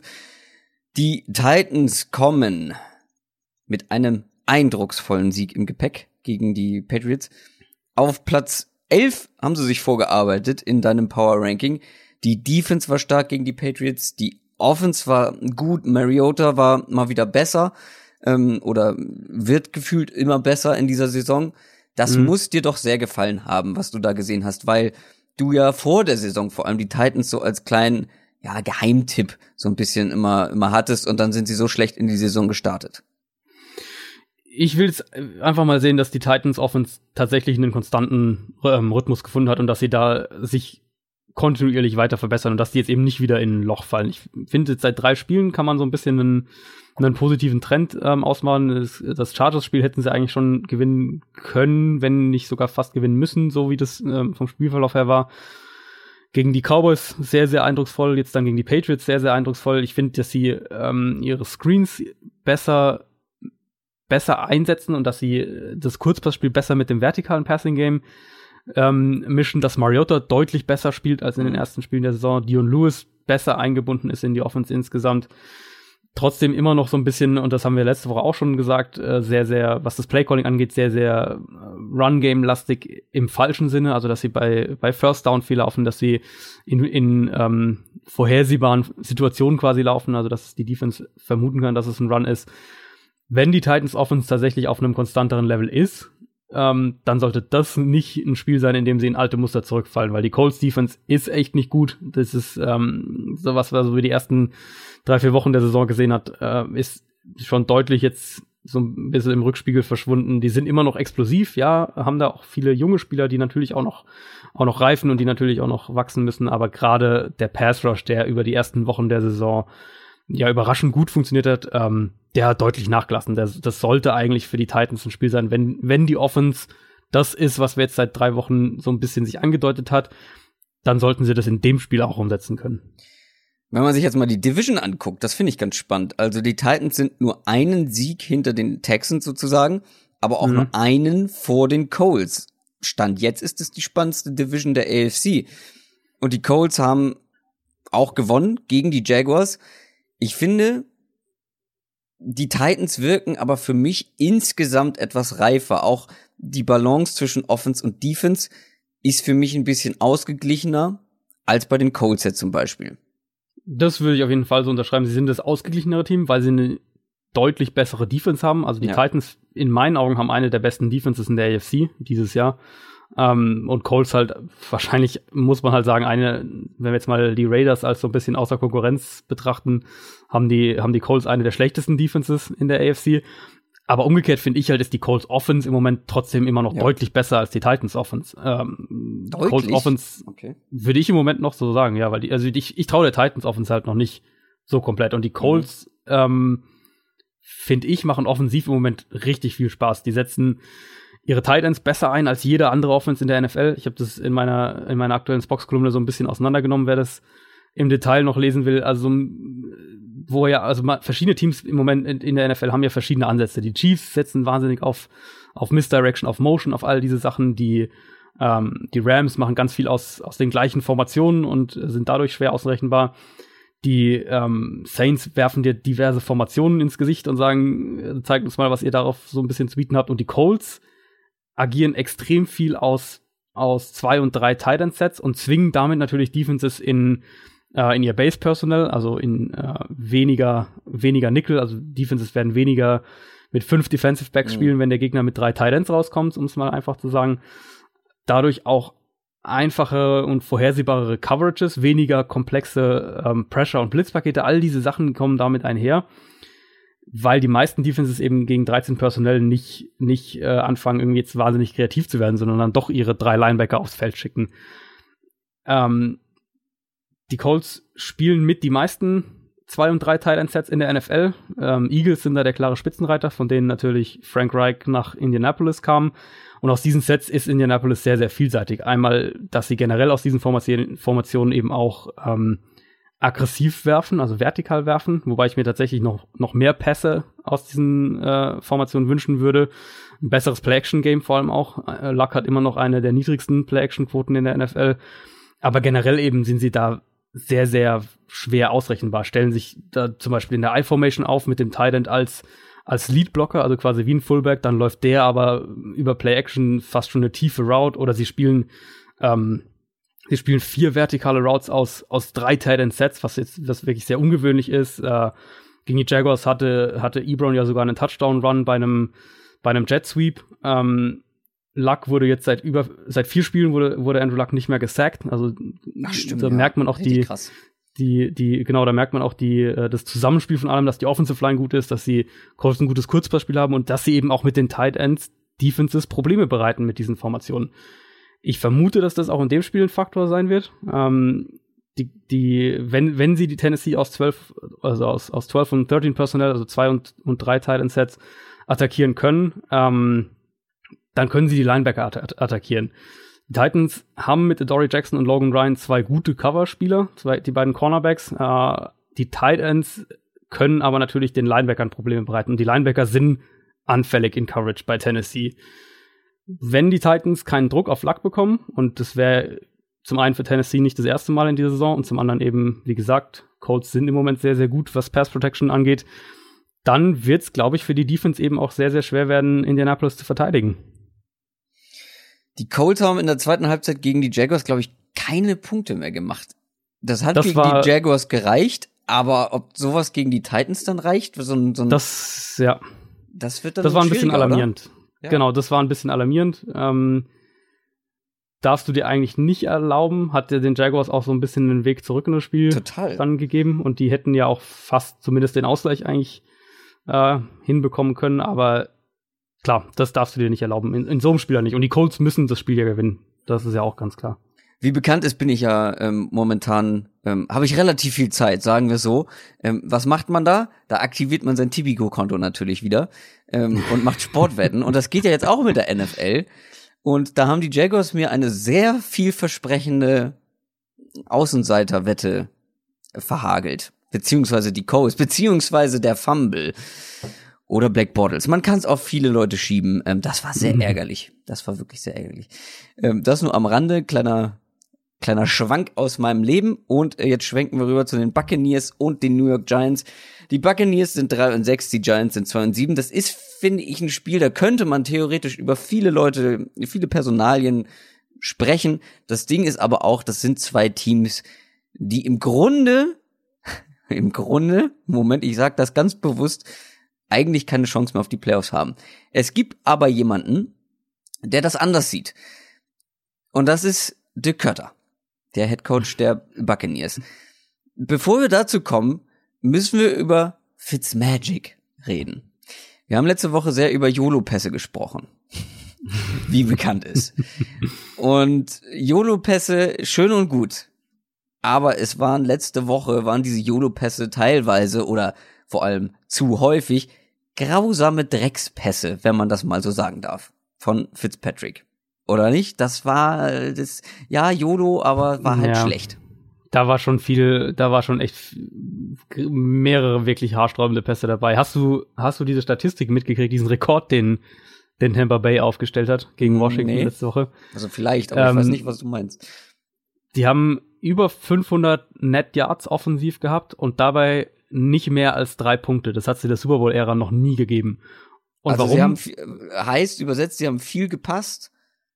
Nee, sie äh, hatten generell viele Yards, sie sind das Feld rauf Ja. und runter marschiert, aber haben halt daraus keine Punkte gemacht. Und das kam natürlich durch, ähm, ja, schlimme Turnover in Mhm. und rund um die Red Zone, dieser absurde Fumble, den, äh, ich glaube, Chris Rogers war das hatte, einer der Running Backs auf jeden Fall. Ähm, dann natürlich die, die Fitzpatrick Interception, ähm, das war schon, schon fast ein bisschen, äh, schon fast, hatte schon ein bisschen was von Komik, kann man eigentlich fast sagen. Ja, also so ein das bisschen Slapstick-Charakter. genau, das, das, das kann dir eigentlich kaum passieren, dass du 500 Yards Ja. zusammenbringst ist und, und, und daraus drei Punkte machst. Das ist eigentlich völlig absurd. Äh, das Spiel ja auch, in dem, in dem Cutter das Playcalling wieder übernommen hat. Was, äh, was wolltest du darauf noch kommen? Nee, nee, nee, erzähl mal. Achso, äh, Cutter. Ich bin nur bei äh, Dick Cutter, aber äh, sag was zu seinem Playcalling. ähm, was, wo man ja auf der einen Seite jetzt sagen kann, er hat natürlich 500 Net Yards gegen eine, gegen eine gute Redskins Defense, ist ja erstmal nicht schlecht. Ähm, dass dabei halt dann so wenig bei rumkommt, würde ich mich jetzt als Head Coach vielleicht nicht unbedingt nach dem Spiel hinstellen und sagen, ah ja, übrigens, ich habe das Playcalling wieder über, übernommen, wo es ja halt auch keinen wirklichen Grund für gibt. Also er hat ja dann gesagt, äh, so nach dem Motto, ja, er hatte halt seine Gründe oder was auch immer und, und äh, hat es dann irgendwie, hat dann irgendwie so einen, so ein bisschen einen fadenscheinigen Grund da sich, sich, fand ich, klang so ein bisschen so, so raus überlegt. Ähm, aber mit Monken hat das Playcalling, das sah ja meistens echt gut aus. Also das Play, das offensive Playcalling war für mich eigentlich mit Abstand das geringste Problem. Und ich vermute, dass das von Cutter jetzt eben sein Ansatz ist, um über die letzten Saisonspiele zumindest auf seine Art zu spielen, falls es dann eben seine, seine Abschiedstour aus Tampa ist, wovon man, glaube ich, eigentlich auch ausgehen muss. Ja, weißt du, an was mich das erinnert? An Hugh Jackson. Und ich habe ja, Ja, ich habe ja, ja, Hugh Jackson nicht mehr. Ich kann ja nicht mehr über Hugh Jackson lästern. Aber äh, äh, Dirk Cutter hat mir einen anderen Grund gegeben, ähm, das ist noch mal kurz zu erwähnen. Weil, ich meine, die sind drei und sechs. Rein theoretisch könnte man das noch drehen. Rein theoretisch. Mathematisch zumindest. Da könnte, Mhm. also mathematisch könnte man noch in die Playoffs kommen, klar. Mhm. Und das sieht er eben auch so. Und er sagt halt deswegen, ähm, wir halten an Fitzpatrick fest und spielen weiter mit ihm, auch wenn er eben diese absurden Pässe teilweise raushaut und lässt nicht James Winston spielen, wo man ja eigentlich gucken müsste, testen müsste, ob das wirklich der Quarterback der Franchise für die Zukunft ist. Oder nicht? Ja, weil weil weil es für Kötter natürlich nur ums Hier und Jetzt geht. Also der coacht Genau. ja halt um der coacht um seinen Job und im Prinzip ist das, was er macht, ist quasi ist ist schadet der der, der mittelfristigen Zukunft der Franchise. Ja. Ähm, gleichzeitig kann man ihm natürlich auch schwer einen Vorwurf machen, weil er ja auch eben wie gesagt für ihn geht's ja echt um seinen seinen seinen Arbeitsplatz. Ähm, Aber wäre es Ich nicht, hätte es nicht mehr Ja. Größe, sich hinzustellen und zu sagen, okay, in dieser Division, also ich meine, guck mal, die sind letzter in der Division hinter Teams wie den Falcons und den Panthers. Das, also das kann der nicht ernst meinen. Das glaubt ihm doch keiner, wenn er sagt, wir haben theoretisch noch eine Chance, wir spielen weiterhin. Ja. Wäre es nicht viel größer zu sagen, okay, äh, lass uns gucken, ob Winston wirklich der Mann für die Zukunft ist. Ähm, also er hätte für mich, glaube ich, mehr Größe, wenn er quasi dieses, die- die- den, den, den persönlichen Aspekt hinten anstellt und sagt, lass uns gucken, ob er der Mann ist. Hätte es hätte auf jeden Fall mehr Größe. Gegentheorie, ich glaube, dass ähm, Cutter der Meinung ist, dass Winston nicht die Antwort ist. Ich glaube, dass Ja, er für okay. sich die Antwort gefunden hat. Ähm, Aber oder Fitzpatrick also wenn, ist es wenn auch nicht. Fitzpatrick ist es, ist es auf keinen Fall. Ich, ich glaube halt, dass, dass er Winston nicht mehr vertraut, dass Ja. ähm, er deswegen auch eben, dass das ein Grund war, warum er den, den Rück, Rücktausch quasi letztlich gemacht hat und dass er ähm, der Meinung ist, dass, dass du mit Fitzpatrick zumindest die Chance hast, auch in dem Spiel ja wieder, die, die, Buccaneers, das sind ja absolut, also die sind ja komplett in der Lage, gegen diese Giants Defense 400 Passing Yards und 30 Punkte hinzukriegen. Also es würde Ja. ja niemanden überraschen, Nein. wenn das Spiel am Ende irgendwie 30 zu 10 für Tampa Bay ausgeht. Sind aber halt genauso gut in der Lage, wieder mal überhaupt kein Run-Game zu haben und, und zwei, drei wilde Interceptions von Fitzpatrick und dann äh, das Spiel irgendwie 10 zu 17 zu verlieren oder sowas in der Art. Also Du bist aber ganz schön, also du bist aber ganz schön verhalten. Also 30 zu 10 würde ich widersprechen, weil ich glaube, dass die Giants, die Giants Offense mehr punkten, deutlich mehr punkten gegen diese Buccaneers Defense. ja. Äh, Also kann Hast- ich mir nicht ja, vorstellen, dass die bei 10 Punkten bleiben. Nee, ja, hast recht. Also kann ich mir eigentlich auch nicht vorstellen. Die, die, die waren ja gegen die 49ers jetzt auch mal, hatten mal ein besseres Offensivspiel. Ähm, Das ist so geil. Weil- ich habe ich hab eine Überschrift Ja. am nächsten Tag gelesen. Also ich meine, Eli Manning hatte ja statistisch unterm Strich ein okayes Spiel mit drei Touchdown-Pässen, nur einmal gesackt worden und so weiter. Habe ich eine Überschrift gelesen mit Eli still got it. Und dann dachte ich mir, Leute, habt ihr Ja, das nee. Spiel gesehen? Habt ihr das nee, gesehen? also, die, die Giants hätten locker über 40 Punkte hätte machen, äh, hätten haben können. Ist das richtiges Mhm. Deutsch? Egal, ich weiß es nicht. Aber die hätten so viel mehr haben können, so viel mehr Punkte haben können, wenn Eli Manning nicht ein paar katastrophale Pässe dabei gehabt hätte. Also ich meine, OBJ äh, standesgemäß hatte der ziemlich häufig Separation. Ähm, ich glaube, ich glaube, Witherspoon war der Verteidiger, den er der richtig ja. die Hosen runtergezogen hat. Äh, Und den hat Manning halt mehrmals unterworfen. Barclay hat er teilweise abgeworfen, hinterworfen. Also die hätten so viel mehr Yards zumindest haben können. Ja, sie haben am Ende gewonnen, aber sie hätten viel, viel höher gewinnen können, wenn sie einen vernünftigen Quarterback gehabt hätten. Absolut, ja, absolut. Also das Thema für mich in dem Spiel, wenn wir sagen, wir wollen irgendwas auf das Matchup gegen Tampa übertragen, dann ist es, dass äh, Manning verbessert war. Also verbessert war er ja, das kann man ja schon sagen im Vergleich ja. zu den anderen Spielen davor, weil eben überhaupt kein Pressure zustande kam. Und die Buccaneers haben einen, also neben den Raiders haben die Buccaneers den harmlosesten Pass Rush in der NFL. Und falls das in dem Spiel auch wieder eintritt und die Giants Line da wieder einigermaßen stabil aussieht, dann haben wir halt genau das, was du gesagt hast, die, die Giants Waffen gegen die Buccaneers Secondary ist ein brutales Mismatch eigentlich. Und da äh, ist es durchaus vorstellbar, dass die, dass die Giants da selber irgendwie 30 Punkte zusammenkriegen. Ich tippe auf die Giants. Ich habe auch auf die Giants getippt. Hm. Machen wir weiter mit den Houston Texans und den Washington Redskins. Äh, ganz seltsames Matchup. Ähm, beide 6 und 3. Und ich weiß, es gibt viele Football-Fans, die meine Fußballreferenzen hassen. Ähm, aber es ist mir egal. Erinnerst du dich an die EM 2004? Boah, 2004. Griechenland. Ganz grob. Ja, ja, Portugal, Griechenland, ne? Griechenland hat gewonnen. Und die ja. Washington Redskins sind für mich so ein bisschen das Griechenland von 2004 der NFL. Weißt du warum? Hinten stehen die richtig gut Vorne machen sie nur das Nötigste und sind damit relativ erfolgreich. Ich meine, das, kann ich sogar noch, das kann ich sogar noch weiter spinnen. Das kann ich sogar noch weiter spinnen, äh, weil ich habe eine meiner meiner Washington Notizen ähm, ist, die sind für mich der Inbegriff eines Teams, das Spiele gewinnt, weil es selbst keine gravierenden Fehler macht, der Gegner aber schon. Das war jetzt, ähm, das konnte man gegen Tampa beobachten, gegen die Giants beobachten, gegen die Cowboys beobachten. Das ist die Art Spiele, wie oder die Art und Weise, wie Washington Spiele gewinnt. Und es war ja genauso, wie wir gesagt haben. Wer, wer quasi die ersten Punkte macht, wer das erste Viertel gewinnt, der gewinnt am Ende das Spiel. Ja, also die Serie, die, hast du die Serie mitgekriegt, die nee. es da jetzt gibt? Ähm, Washington, oder hatten wir das letzte Mal besprochen? Ich weiß es nicht mehr. Washington ähm, hat jetzt in seinen neun Spielen bisher in keinem einzigen gab es auch nur einmal einen Lead Change. Also ah, in doch, allen Redskins-Spielen ja. Genau, ähm, und wenn sie das, wenn das jetzt diese Woche nochmal eintritt, dann äh, ist es ein NFL-Rekord. Hat es noch nie gegeben. In zehn aufeinanderfolgenden Spielen nicht einmal einen Lead-Change, ähm, ob positiv oder negativ. Also äh, entweder, wenn Washington hinten liegt, dann haben sie immer verloren. Wenn Washington Krass. führt, dann haben sie immer gewonnen dieses Jahr. Also nicht nur gefühlt ist es so, wie wir es letzte das, Woche besprochen ja, haben, sondern es ist auch faktisch tatsächlich. So. Genau. Die machen die viertwenigsten Punkte im Schnitt. Nee, gar nicht wahr. Sie äh, lassen die viertwenigsten Punkte zu und machen selber die sechstwenigsten. Also mhm. viele Punkte fallen in Redskins-Spielen offensichtlich nicht. Ähm, und obwohl diese Teams den gleichen Rekord haben, und jetzt kommt das auf, ähm, auf was ich schon geteasert habe, so ein bisschen. Du hast die Texans auf Platz 9, die Redskins mhm. auf Platz 18. Sie haben den mhm. gleichen Rekord, zur Erinnerung. Das müsste also für dich eine klare Sache sein.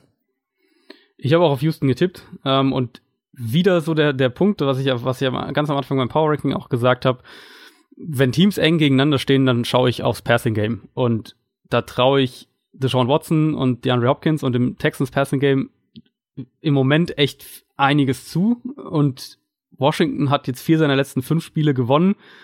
Bei keinem äh, dieser Siege hatte Alex Smith über 180 Passing Yards. Und das ist natürlich, das ist der Inbegriff dieses Redskins-Teams und das, das ist auch, das ist auch in gewisser Weise eine Kunstspiele so zu gewinnen und, und, und man, die sind 6 und 3 und die, die, die muss erstmal einer in der Division einholen. Das muss man auch ganz klar sagen. Aber ich, wenn ich jetzt diese Offense anschaue, dann vertraue ich dir halt immer noch überhaupt nicht. Das ist eine, für mich immer noch eine extrem limitierte Offense und dazu kommen ja die ganzen Ausfälle eben. Haben wir letzte Woche ein bisschen thematisiert. Offensive Line, Receiving Core, äh, Chris Thompson scheint jetzt auch wieder auszufallen, Jameson Crowder wieder maximal 50-50 Sache. Ähm, durch diese Ausfälle, gerade in der Offensive Line, schätze ich eben auch nicht, dass die über die weitere zweite Saisonhälfte ihr Run-Game nochmal so dominant ins Rollen bringen. Und das wirst du gegen Houston sowieso wahrscheinlich nicht schaffen. Die Texans haben eine extrem gute Run-Defense, präsentieren, glaube ich, für diese angeschlagene Line äh, mit Watt, mit Clowney, mit Merciless eine extrem schwere Herausforderung und wahrscheinlich eine zu hohe, eine zu große Herausforderung. Denkt, die werden auch in Coverage keine größeren Probleme mit Washingtons Receivern haben. Und dann ist natürlich so ein bisschen die Frage für mich, wo soll denn die, die Production für Washingtons Offense herkommen? Also wo, mhm wo soll, vielleicht klar, die können auch mal hier und da dann irgendwie in einen Big Play reingeraten, aber dass die jetzt da konstant Zahlen auflegen, das glaube ich nicht. Und natürlich umgekehrt kann man auch in, zumindest ein bisschen in die Richtung argumentieren. Washingtons Front gegen äh, Houstons Offensive Line ist, wird ein Problem sein für die Texans, aber wenn ich eben dann da jetzt irgendwie was ausmachen muss, dann sage ich, dass die Texans mit, mit Watson und mit Hopkins ähm, die Spieler haben, die dann in so einem Spiel eben den Unterschied ausmachen und, und Washington ja. hat diese Spieler aktuell nicht.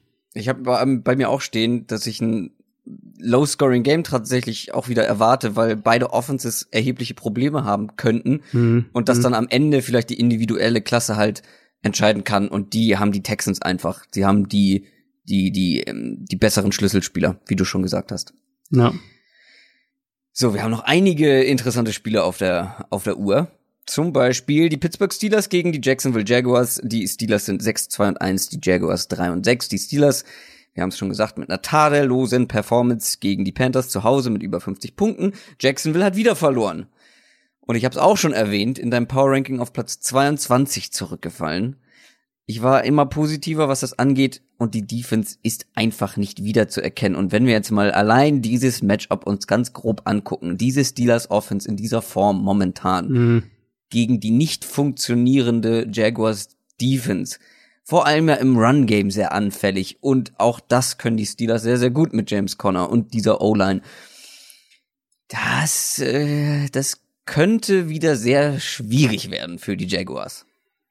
Davon kann man, glaube ich, ausgehen. Ähm, Jaguars, ich fand, das war jetzt wirklich so das Spiel gegen die Colts, was, wo man, wo man die Saison so ein bisschen, äh, oder wo man gesehen hat, dass diese Saison zu Ende geht für Jacksonville, also da, im Sinne von äh, Playoff-Hoffnungen. Bortles und die Offense waren nicht das Problem in dem Spiel. Ausnahmsweise. Defense, genau, ausnahmsweise. Defense wurde in der ersten Halbzeit einfach ein, äh, aufgefressen und wieder, was man in den letzten Wochen ja auch schon echt mehrfach sehen konnte, gab es Coverage Breakdowns, gab es keinen vernünftigen Pass Rush. Das wirkt für mich inzwischen auch einfach so ein bisschen fahrig einfach, was die defensiv spielen. Also dass da auch mentale Fehler definitiv eine Rolle spielen. Und dann ist eben ganz klar, wenn Jacksonville defensiv nicht dominant ist, dann haben die zumindest über einen, über einen längeren Zeitraum, also wenn wir jetzt auf eine Saison betrachtet ähm, gucken, haben die keine Chance, glaube ich, konstant Spiele zu gewinnen. Klar, Bortles kann dir immer wieder mal so ein Ausnahmespiel liefern, aber darauf kannst du deine Offense und, und geschweige denn dein ganzes Team eben nicht aufbauen. Und das ist für mich im Moment genau das, was wir sehen. Für mich ja. war, für mich war das Jacks Coles Spiel war eben auch eins, wo, wo in dem beide nicht verlieren durften und ähm, Jacksonville steuert jetzt tatsächlich auf eine massive Enttäuschung von der Saison zu. Absolut. Und wenn wir dann auch noch mal gucken, also Fournette hat dieser Offense hilft dieser Offense, glaube ich, extrem und auch sofort. Aber die die Defense der Steelers ist ja auch verbessert, finde ich, ähm, oder hat sich verbessert im Laufe der Saison. Da müsste wirklich, glaube ich, schon einiges zusammenlaufen für die Jaguars. Vor allem da, offensiv. Da müsste, und da müsste schon sehr viel zusammenlaufen, ja. Ähm, und das, genau, es fängt ja gerade an der Line of Scrimmage eben an. Mit Pittsburgh habe ich ja vorhin schon kurz erwähnt, dass dass das ist für mich, es gibt für mich zwei Faktoren, wo wir jetzt sagen, die Steelers haben so ein bisschen den, die, die Kurve gekriegt und einen Turnaround hingelegt.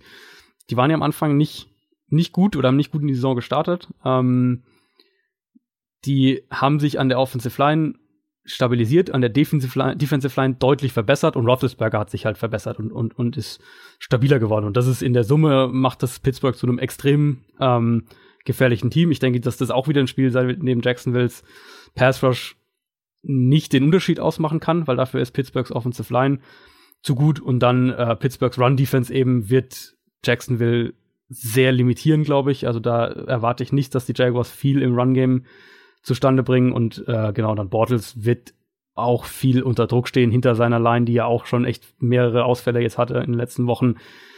Das sind eigentlich alle Zutaten für ein weiteres enttäuschendes Jaguars-Spiel. Die besten Mannschaften spielen auch am besten, wenn es in die Playoffs geht, im Januar. Mhm. Die Steelers äh, steigern sich immer weiter. Zwei Teams, die sich Ah, nee, das kann man so nicht sagen. Das eine Team steigert sich schon.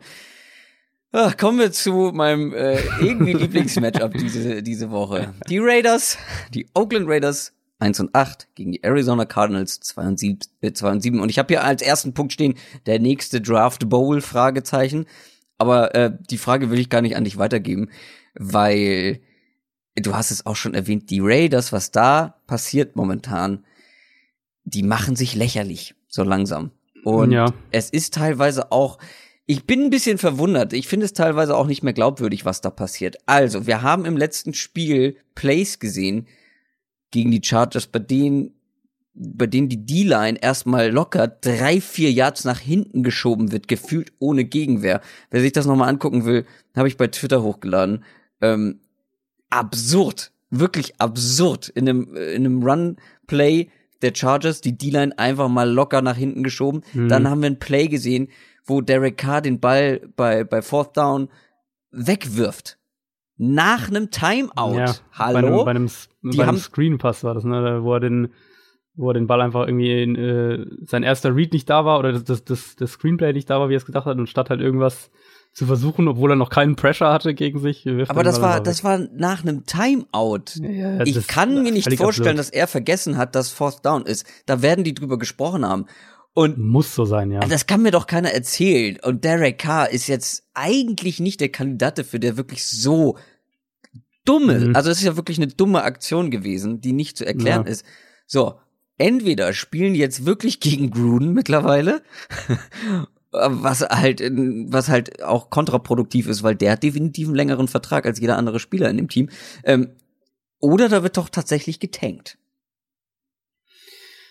Von Spielerseite aus kann ich mir das immer noch nicht vorstellen, weil du als Spieler letztlich deinen eigenen Marktwert im Kopf hast und wenn du jetzt hier noch noch ja, äh, ja. sechs Spiele absolut oder das sind ja noch mehr sogar sind ja noch äh, sieben Spiele für Vor die allem bei dem Team, du weißt nie, ob du nach dieser genau. Saison noch Teil des Teams bist Ganz und dann genau. brauchst du ein neues Team und dann musst du am besten als einziger irgendwie einen guten Eindruck gemacht haben. Genau, du musst, du musst selbst gutes Tape irgendwie ja. ähm, am Ende der Saison haben und da kannst du es dir nicht leisten, hier jede Woche irgendwie eine totale, totale Grütze abzuliefern und ähm, zu sagen, ja, ich wollte halt aus, aus Oakland weg, deswegen habe ich schlecht gespielt, das wird kein einziges Team in der Free Agency interessieren, wenn du sowas ähm, erzählst. Ich glaube, es gibt nicht viele Spiele dieses Jahr, in denen man Arizona einen klaren Matchup-Vorteil irgendwo einräumen kann. oh, doch. Ähm, das hier zählt ja. definitiv dazu. Und das fängt für mich vor allem an mit äh, Arizonas Edge Rush gegen Oaklands Tackles. Das sollte ein, ein massives Mismatch zugunsten der Cardinals sein. Äh, Pass Rush ist seit Wochen echt deutlich verbessert, war jetzt auch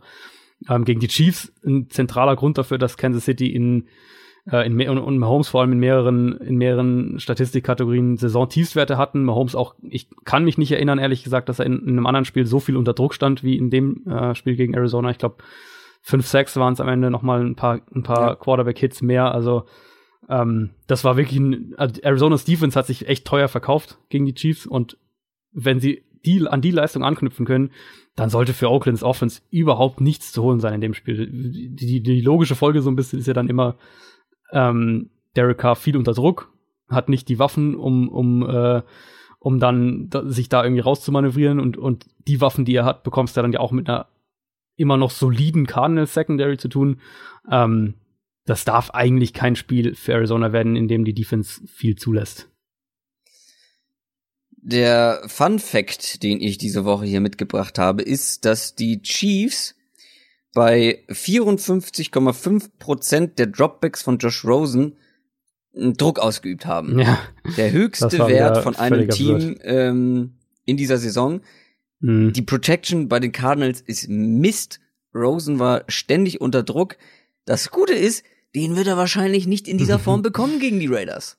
Äh, nee, ziemlich sicher nicht. Raiders haben überhaupt keinen Pass Rush. Wenn überhaupt sehe ich, dass die vielleicht ein, zwei Mal über die Mitte ein bisschen Druck machen können. Den Cardinals fehlt ja äh, jetzt einer ihrer Starting Guards noch für den Rest der Saison, der hat sich ja gegen die Chiefs verletzt. Ähm, die Raiders haben da ein, zwei junge Spieler in der, in der Mitte, Maurice Hurst vor allem, die vielleicht ein bisschen Druck machen können, aber generell sollte das auch offensiv wirklich mal ein Spiel sein, äh, wo, wo man so vielleicht das Potenzial von Rosen mal ein bisschen besser zu sehen bekommt, wenn er eben nicht dauernd um sein Leben rennt. Und dann äh, sprechen wir da ja noch gar nicht davon, dass die Raiders eine der anfälligsten Run-Defenses in der NFL haben. Also äh, auch da eigentlich ja. sollte für, für David Johnson ein ganz gutes Matchup sein. Der ein gutes Spiel das ist unter, genau, der auch ein gutes Spiel hatte gegen die Chiefs, auch wo man den nächsten Schritt auch gesehen hat, wie er besser eingesetzt wird nach dem Koordinator-Tausch. Ähm, für mich ist das unterm Strich das Duell zweier schlechter Teams, aber Arizona sollte trotzdem das deutlich bessere Team sein als dieses Raiders-Team aktuell. Dabei können wir es, glaube ich, belassen und kommen zu den Denver Broncos und den Los Angeles Chargers. Die Broncos sind 3 und 6, die Chargers sind 7 und 2. Das ist wieder ein Division-Duell. Denver kommt aus der Bye Week. Die Chargers haben ihr Soll erfüllt gegen die Raiders.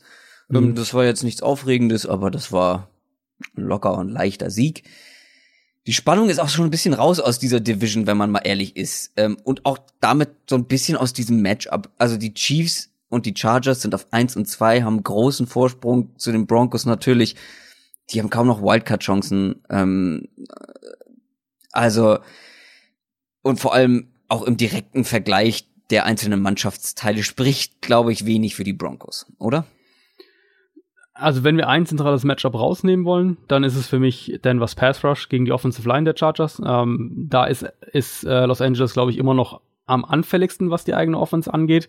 Und die Broncos Defense hat natürlich ihre Stärken an der Line of Scrimmage. Das ist auch kein Geheimnis. Ja. Wenn Denver in dem Spiel irgendwie äh, einen Überraschungssieg hinlegen sollte, und es wäre auf jeden Fall eine Überraschung, also die Chargers mit 7 und 2, die sind ja, die haben ja tatsächlich noch eine reelle Chance, sogar die Division zu gewinnen. Wenn die ja, irgendwie total. ein Spiel aufholen können, ähm, und, und dann, klar, die müssen dann halt die Chiefs in Kansas City schlagen, aber an sich ist da echt auch noch einiges möglich. Und natürlich vor allem aus Chargers Sicht willst du auch äh, versuchen dann wenigstens den, den höheren Wildcards-Spot dir zu sichern. Also da ist für die Chargers, die Chargers sind ein sehr, sehr starkes Team, das muss man ganz klar sagen. Voll konstant, finde ich. Genau, konstant, was wir von den Chargers so, so oft nicht gesehen haben in den letzten Jahren.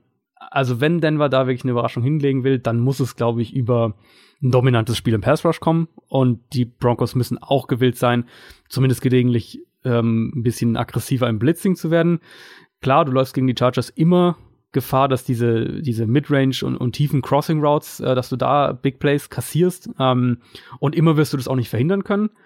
Aber mit dem Blitz, glaube ich, bereitet man Rivers dieses Jahr noch am ehesten Probleme. Und dann hast du zumindest auch eine Chance, so ein Play vielleicht gelegentlich zu stoppen, ehe sich die Route so richtig äh, entwickelt. Und klar ist natürlich auch, die Broncos müssen einen Shootout unbedingt verhindern. Lass uns weitermachen, oder? Ja, ähm, viel mehr ist, glaube also beziehungsweise eine Sache kann man noch sagen, Chargers äh, Run Defense ist sowieso schon ein bisschen ein Problem und die haben ähm, Denzel Perryman für den Rest der Saison verloren. Verletzungsbedingt, als der letztes Jahr gefehlt hat, war die Run Defense, also das hat man in der Run Defense massiv gemerkt und da ist, glaube ich, so ein bisschen die Frage, ob Dervin James das jetzt auffangen kann. Äh, Joey Bosa natürlich auch immer noch raus. Also die Broncos sind sowieso besser im Run-Game als im Passing-Game und werden sicher versuchen, über das Run-Game in dem Spiel jetzt noch mehr ähm, zu kommen. Apropos Devin James, der hat äh, den Tackle Colton Miller, den Rookie-Tackle Colton mhm. Miller der Raiders 1 ja. gegen 1 im Pass Rush geschlagen. Aber das hat nichts zu bedeuten. Es ist Colton Miller. Kommen wir zu den Philadelphia Eagles und den New Orleans Saints. Der amtierende gegen den zukünftigen Champion in der NFL, wenn es nach mir geht. Sean Payton, Head Coach der New Orleans Saints, soll einen Feuermelder im Stadion der Bengals eingeschlagen haben. Ich glaube, er hat zugegeben sogar, oder? Ich glaube, es ist sogar mittlerweile ist es? offiziell so. Ich meine, es, also die Geschichte dahinter ist doch, glaube ich, dass ja, ich, äh, ich erzähle dir die Geschichte. Du erzählst, ich weiß, okay, nämlich, ich weiß nämlich, warum das, warum er das gemacht hat. Ja. Weil sein Team so on fire ist natürlich. Ah, ja, ja, ja, ja, ja, ja. Oh, der, war, der, war, der war long in the making. Oh, da werde ich so ein, da werde ich so ein äh, Sitcom-Klatschen einspielen, damit so, und so lachen, äh, damit er nicht so, damit er nicht oder, so. Oder so ein, so ein trauriges Badum. Nein. also richtig schlechter Büchsenlacher, Konservenlacher. Aber was ist die wahre Geschichte? Also die Geschichte, so wie ich es verstanden habe, war so, dass dieser Feueralarm halt losging, äh, während die sich äh, vorbereitet haben auf das Spiel, also im, im Stadion waren auf das Spiel. Das war ja in der Kabine ähm, oder oder bei der Kabine und dass dieser Feueralarm wohl irgendwie losging, äh, also Fehlalarm und halt nicht aufgehört hat und nicht auszumachen war und Sean Paytons irgendwann so genervt hat, dass er das Ding halt kaputt gemacht hat. Stark. Guter Typ. Ich mag den. Ja. Aber äh, hier zum Thema On Fire, das stimmt ja eigentlich. Also über 50 Punkte gegen die Bengals, ähm, die waren einfach nicht zu stoppen. Alvin Kamara hat mittlerweile mehr Touchdowns als Spiele in der NFL. Drew Brees ähm, Adjusted Completion Percentage, also die äh, etwas angepasste Completion Percentage, wo so Sachen wie ähm, Bälle, die weggeworfen wurden, ähm, rausgerechnet werden. Die liegt bei fast 85 Prozent. Das, das ist absurd. absurd hoch. Wirklich, ja. Im Vergleich, damit ihr mal so, einen, so einen Eindruck habt, Kirk Cousins liegt auf Platz zwei mit 81 Prozent. Das sind einfach mal vier Prozent Unterschied, ähm, die Drew Brees da, da vorne ist. Rivers 77 oder Tom Brady 74 Prozent. Die sind so on fire, wie es die Eagles letztes Jahr waren. Mhm. Und die Eagles sind das dieses Jahr aber mal gar nicht. Ähm, das ist so ein richtig klassischer After Super Bowl Durchhänger, die die Eagles da gerade erleben, den wirklich schon viele Teams hatten. Man hat so ein bisschen das Gefühl, dass es gerade offensiv in allen Teilen ähm, ein wenig hakt und dann in der Summe das halt zu einem riesigen Problem wird. Also das ging, die haben ja gegen jetzt gegen die Cowboys verloren, ähm, dürfen sich tatsächlich jetzt auch eigentlich keine größeren Ausrutscher mehr leisten. Also die Division ja. ist sowieso schon Gefahr wegzugehen und äh, selbst Richtung Wildcard müssen die müssen die sich jetzt echt echt ranhalten. Also das äh, wird auch sehr eng. Fängt für mich offensiv mit der Protection an. Ähm, das Thema hatten wir jetzt schon mehrfach bei den Eagles. Lane Johnson mh, häufiger schon das Problem gewesen in dieser Saison. Gegen die Cowboys hat er dann äh, verletzt gefehlt und, und prompt war weiter die, die Schwachstelle, hat die meisten Pressures zugelassen. Ähm, Playcalling ist nicht auf dem Level der vergangenen Saison, betrifft auch die gescripteten Plays. Die sind äh, bei den Eagles, soweit ich weiß, sind es die ersten 15 ungefähr in einem Spiel, wo sie deutlich weniger effizient sind als letztes Jahr. Ähm, Eagles suchen auch immer noch ein Run-Game seit der JHI-Verletzung noch mehr. Das fehlt denen auch extrem. Aber zwei, zwei Aber, ein Aber, äh, positiv, Carson Wentz spielt trotzdem eine gute Saison. Zweites aber, es ist ja nicht nur die Offense. Also die, die haben sowieso schon mehrere Verletzungen in der Secondary, sind wahnsinnig anfällig in der Secondary. Jetzt fällt Ronald Darby mit einem Kreuzbandriss für den Rest des Jahres aus. Die Secondary ist schon ein Problem, obwohl die Defensive Line auch dieses Jahr eine der ligaweit besten ist. Ähm, und diese Probleme werden jetzt natürlich noch größer werden. Und gerade wenn du nach New Orleans fährst und eigentlich da gewinnen musst, ist das natürlich so ziemlich die schlechteste Voraussetzung. Und das wird extrem schwer, weil ja, sie haben eine gute, eine gute D-Line, die Eagles jetzt, aber sie treffen auf eine äh, gute O-Line. Und ja. auf der anderen Seite des Balls sieht's schon ein bisschen anders aus, ähm, weil du hast die Probleme der Eagles O-Line angesprochen und die D-Line wiederum der, der Saints, also vor allem auch der, der Pass Rush ist schon okay. Kann man schon machen. Ähm, ist verbessert vor allem auch, ja. Und obwohl, und, obwohl Davenport ja noch ausfällt. Stimmt. Ähm, also Wentz könnte da Druck bekommen.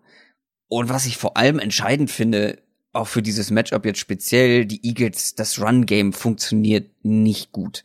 Und die Saints sind gut gegen den Run. Und wenn ja. das komplett aus dem Spiel genommen wird, hängt sehr viel an Carson Wentz. Und ich finde, er hatte gegen die Cowboys schon ein paar komische Entscheidungen äh, dabei und ein paar, ja, nicht schlecht, auf keinen Fall, aber wenn es wirklich nur auf ihn ankommt ja. und auch die ganze Defense, auch die Secondary hat sich ein bisschen verbessert. Also die war ja zum Start der Saison, also der Saints jetzt, ähm, echt anfällig. Das hat mhm. sich gebessert. Es wird sehr viel an Wentz hängen und es gibt viele andere Teile, finde ich, viele andere äh, einzelne Matchups, die für die Saints sprechen. Ich will die, die Eagles jetzt nicht komplett als, als, als krassen Außenseiter darstellen, aber es muss schon einiges passen muss schon sehr viel passen. Und ich finde, die Eagles sind halt dieses Jahr echt äh, irgendwie auch ein frustrierendes Team. Also ich glaube, mhm. also wenn ich, wenn ich das jetzt äh, als Fan sehen würde, wenn ich Eagles-Fan wäre, dann, dann wäre ich, glaube ich, einfach frustriert von dem Team, weil das Potenzial ist. Also die Eagles sind für mich immer noch das beste Team in der Division. Die Eagles sind für mich immer noch besser als, äh, als Washington, als Dallas, als die Giants von ihrem Potenzial her. Aber sie bringen es halt nicht aufs Feld. Und ja irgendwann läuft der dann, und es ist halt die NFL ist dann da halt echt gnadenlos, dann läuft dir halt einfach die Zeit weg. Wenn du jetzt schon fünf Spiele verloren hast ähm, nach neun Spielen, dann darfst du dir halt wahrscheinlich nur noch eine Niederlage leisten, um äh, wenn du Richtung Playoffs gehen willst. Auf jeden Fall ein sehr, sehr spannendes Spiel. Und das sind die nächsten beiden auch, und zu denen wollen wir auf jeden Fall noch kommen. Die Minnesota Vikings gegen die Chicago Bears. Die 5-3 und 1 Vikings gegen die 6 und 3 Bears. Es ist ein sehr spannendes Division Game. Der Gewinner ist, glaube ich, automatisch auf Platz eins in der Division. Zumindest könnten die Vikings ähm, aufholen. So viel ist klar. Die Vikings hatten jetzt eine Pause.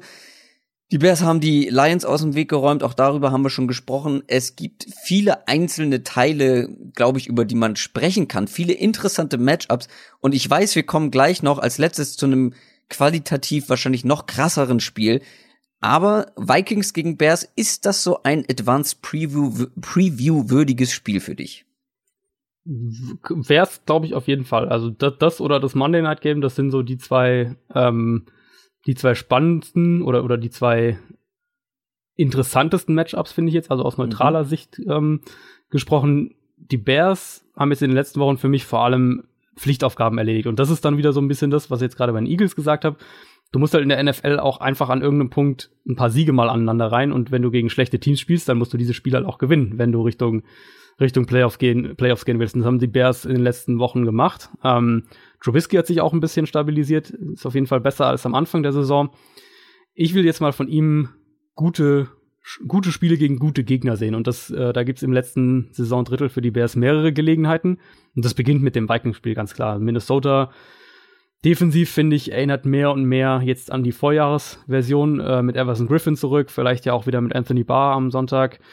Die werden Trubisky herausfordern mit dem, mit dem äh, Rush, mit dem Blitz, mit all den Pressure- und Coverage-Paketen, die die spielen, die für den Quarterback extrem unangenehm und spät zu lesen sind, ähm, mit den Safeties, die sie, die sie sehr flexibel an der Line of Scrimmage nah aufstellen, wo sie auch, denke ich, Trubisky als Scrambler Probleme bereiten werden, also wo sie nicht einfach da, wie die Patriots da diese krassen Probleme hatten gegen Trubiskys ähm, Scrambles. Im Prinzip genau die Art Spiel, in dem man sich mal einen wirklich überzeugenden Auftritt von Trubisky und der Bears Passing Offense wünscht, um, um der Bears Offense und damit dem Bears Team insgesamt ähm, auch mehr vertrauen zu können, weil über das Run-Game, da bin ich mir relativ sicher, wird Chicago in dem Spiel äh, gegen die Vikings Run-Defense nicht kommen können. Falls ihr euch eben gefragt habt, Advanced Preview, was ist das? Advanced Previews, das sind Bonusfolgen, die wir für alle machen, die uns über Patreon unterstützen. Ähm, unser sogenanntes Special Team. Wer das tun möchte und wer vor allem die Advanced Previews, also die ähm, Spielvorschauen, die noch intensiver sind, wo Adrian noch mehr auf die einzelnen Matchups guckt. Wer die hören möchte, geht mal auf downsettalk.de und klickt dort auf Special Team und da steht alles weitere dazu. Ähm, du hast eben schon die Passing Offense von Trubisky angesprochen. Ich finde, Allen Robinson ist, also das hat man wieder gesehen, verdammt wichtig für Trubisky mhm. und diese Passing Offense, weil ich musste sehr schmunzeln, weil der auch so einen unterworfenen Ball mal zu einem Touchdown fangen ja, kann. Ja. Ähm, das, also das noch, war wirklich ein Faktor, ja, das stimmt. Und nochmal, die Waffen, die Trubisky hat, die sind wirklich nicht schlecht. Ähm, und die Defense vor allem, da bin ich sehr gespannt, wie du das Matchup siehst, die, die, diese wirklich Power, äh, Power Offense der Vikings gegen eine Defense und vor allem auch eine Secondary der Bears, die immer besser wird. Da könnte Chicago das Spiel tatsächlich gewinnen. Also wenn wir jetzt sagen, wir wollen ein, ein sehr, sehr gutes oder ein sehr gutes Spiel mal von Trubisky gegen einen sehr guten Gegner sehen, ähm, könnte sein, dass wir, dass wir dann doch wieder eher ein, ein durchschnittliches Spiel von Trubisky sehen, aber sie es trotzdem gewinnen. Und dann liegt es, glaube ich, vor allem am Pass Rush. Also die zentrale Schwachstelle von, von diesem Vikings-Team ist die Offensive Line. Ähm, ob Run oder Pass Blocking, das ist, äh, ist ja kein Geheimnis. Da ist Minnesota am anfälligsten. Jetzt äh, gegen Khalil Mack, gegen Akeem Hicks, da wartet eine ziemlich heftige Prüfung. Haben wir jetzt eben auch ja letzte Woche wieder gesehen, wie, mhm. wie stark dieser Bears Pass, Pass Rush sein, sein, kann, wenn die alle mal fit sind. Ähm, könnte also wieder ein Spiel sein, in dem Kirk Cousins sehr viel unter Druck steht. Da ist er gar nicht weit weg, was, was Pressure-Prozent angeht, also wie viele Snaps er unter Pressure spielt, wie viele Dropbacks. Ist er gar nicht weit weg von äh, Josh Rosen und Deshaun Watson, da, ähm, in, in, in, einer, in einer Gesellschaft, in der du in dem Fall nicht sein willst hat in mehreren Spielen gezeigt, dass er damit umgehen kann und trotzdem ein richtig gefährliches Passing-Game dirigieren kann, aufziehen kann. Ähm, in anderen aber zwischendurch auch dass äh, das Pressure, defensiver Pressure gegen die Vikings so ein Spiel schon mal auch mit prägen kann oder zumindest ähm, zumindest sagen wir mal, eine, eine, eine, größere, eine größere Rolle spielen kann. Das war, fand ich beispielsweise, war das gegen Arizona der Fall, gegen die Jets der Fall. Die Bills-Niederlage natürlich ganz am Anfang der Saison ist da immer noch so ein bisschen ein Musterbeispiel dafür. Ähm, und es wird auch abgesehen vom Line-Duell keine einfache Aufgabe. Die Bears haben eine sehr gute, sehr disziplinierte Secondary. Und das wird auch für Thielen und Dix eine Prüfung werden, ganz klar, da bin ich voll bei dir. Wenn man jetzt auf dein Power Ranking guckt, sind die Vikings auf Platz 7 und die Bears auf Platz 8. Hm. Heißt das, du glaubst, die Vikings gewinnen oder gehst du Ich habe auf die Bears? Vikings getippt, ja. Ich habe auf die Vikings getippt, weil ich Trubisky und Bears-Fans hassen mich so ein bisschen mittlerweile, glaube ich, aber ich, ich vertraue Trubisky immer noch nicht so wirklich. Und ich vertraue dieser Passing-Offense immer noch nicht, wenn sie es mal jetzt mit einer richtig gefährlichen ähm, Defense zu tun bekommen. Na, der Hass wäre auf jeden Fall unberechtigt, weil diese Zweifel an der Konstanz sind objektiv berechtigt, weil man sie gesehen hat. Und man hat ja. diese Konstanz einfach noch nicht gesehen. Wenn sie jetzt was und zeigen, dann musst du, glaube ich, umdenken. Also wenn sie das gegen die Vikings Defense halt äh, wiederholen können. Genau, ganz genau. Das ist so ein bisschen dieses, äh, was du ja vorhin gesagt hast, die Waffen sind gut, die Trubisky hat, die Line ist auch nicht schlecht, das Scheme ist gut, wir haben es ja in der Saison immer wieder gesehen, dass es offene Receiver gibt, dass es die Matchups da sind und ausgenutzt werden. Wenn Trubisky das alles jetzt zusammenführen kann einigermaßen über die über dieses letzte Saisondrittel jetzt, ähm, dann sind die Bears auch ein gefährliches Playoff-Team. Das also ich ich sag ich sag überhaupt nicht, dass ich äh, dass ich den Bears nicht vertraue oder irgendwas. Es ist für mich hängt einfach wirklich an Trubisky und wenn die ähm, wenn sie da das muss ja gar nicht das Beste, muss ja gar nicht jetzt hier das, das nächste Rams-Offense werden, wenn die da einfach eine solide Offense haben, und zwar eine konstant solide Offense, ähm, dann sind die ansonsten so stark, dass die auch in den Playoffs ein, ein, ein richtig unangenehmer Gegner sein werden. Das Spiel wird auf jeden Fall sehr viel Spaß machen, glaube ich, und sehr spannend werden. Was aber noch viel mehr Spaß machen könnte, ist das Monday Night Game. Die Kansas City Chiefs spielen gegen die Los Angeles Rams. Das ist natürlich das Topspiel der Woche. Also, es könnte auch eine Super Bowl Preview sein, die wir da mhm. bekommen. Aber wir wissen natürlich alle, dass die Saints im Super Bowl sein werden. Deswegen ist dieser Vergleich hinfällig. Ähm, erstmal kurz zu den Fakten. Beide sind 9 und 1, beide natürlich Nummer 1 in ihrer Division und das Spiel wurde verlegt und zwar nach Los Angeles. Da wird der ein oder andere sich fragen, hä, wieso, das, die Rams spielen doch auch zu Hause? Ja, aber das sollte eigentlich in Mexiko stattfinden, das Spiel. Aber der Rasen in diesem Stadion ist wirklich katastrophal. Da, hat's, ja. da hat es wirklich viel geregnet, dann gab es da irgendwelche Fußballspiele und Konzerte noch. Hm. Ähm, und Shakira-Konzert. Das hat ihm wohl den Rest gegeben, was man oh, ich gehört. Shakira-Konzert mit reichlich Temperament. Mhm. Da haben die Leute getanzt und jetzt ist der Boden im Eimer und deswegen kann da kein Football gespielt werden. Weil Richtig. das Risiko äh, zu hoch ist. Also wer sich da mal Bilder anguckt, äh, wirklich ein das Acker. brutal, ja. Ich habe ich hab, äh, zwei Bilder davon getweetet. Das ist äh, völlig verständlich, dass sie da nicht spielen und auch die richtige Entscheidung. Aber kommen wir zum Football. Ehrlich gesagt, ich werde schon ein bisschen nervös, wenn ich dran denke, was wir da zu sehen bekommen. Sean McVay gegen Andy Reid. Alleine dieses, dieses Headcoach-Matchup finde ich schon so großartig. Zwei der kreativsten mhm. Köpfe der NFL, aber aus komplett unterschiedlichen Generationen im Grunde. Und dann hast du natürlich Du hast den besten Defense-Spieler der NFL gegen vermutlich momentan den besten Offense-Spieler. Ähm, du hast Aaron Donald gegen Pat Mahomes. Dann kommt noch ein Todd Gurley mit dazu und Kareem Hunt auf der anderen Seite. Leute, da kribbelt mir das Höschen, wenn ich an dieses Matchup denke. ähm, und ich glaube, jetzt, wenn wir das mal so zusammenfassen, es könnten wirklich Kleinigkeiten am Ende dieses Spiel entscheiden. Mhm. Aber welche denn, Adrian? Welche Kleinigkeiten würdest du da nehmen? Ich habe am Ende mir notiert, also wenn ich da äh, äh bei meinen Notizen mal runterscrolle, ich habe am Ende mir notiert, dass, glaube ich, letztlich das Team wahrscheinlich gewinnen wird, äh, was natürlich erstmal blöd klingt, weil die beiden besten Offenses oder zwei der drei besten Offenses gegeneinander spielen, dass das Team am Ende gewinnen wird, das eben ein, zwei Defensive Stops mehr hinkriegt, ähm, der eigenen Offense mehr Possessions gibt, vielleicht einen kritischen Turnover hinbe hinbekommt.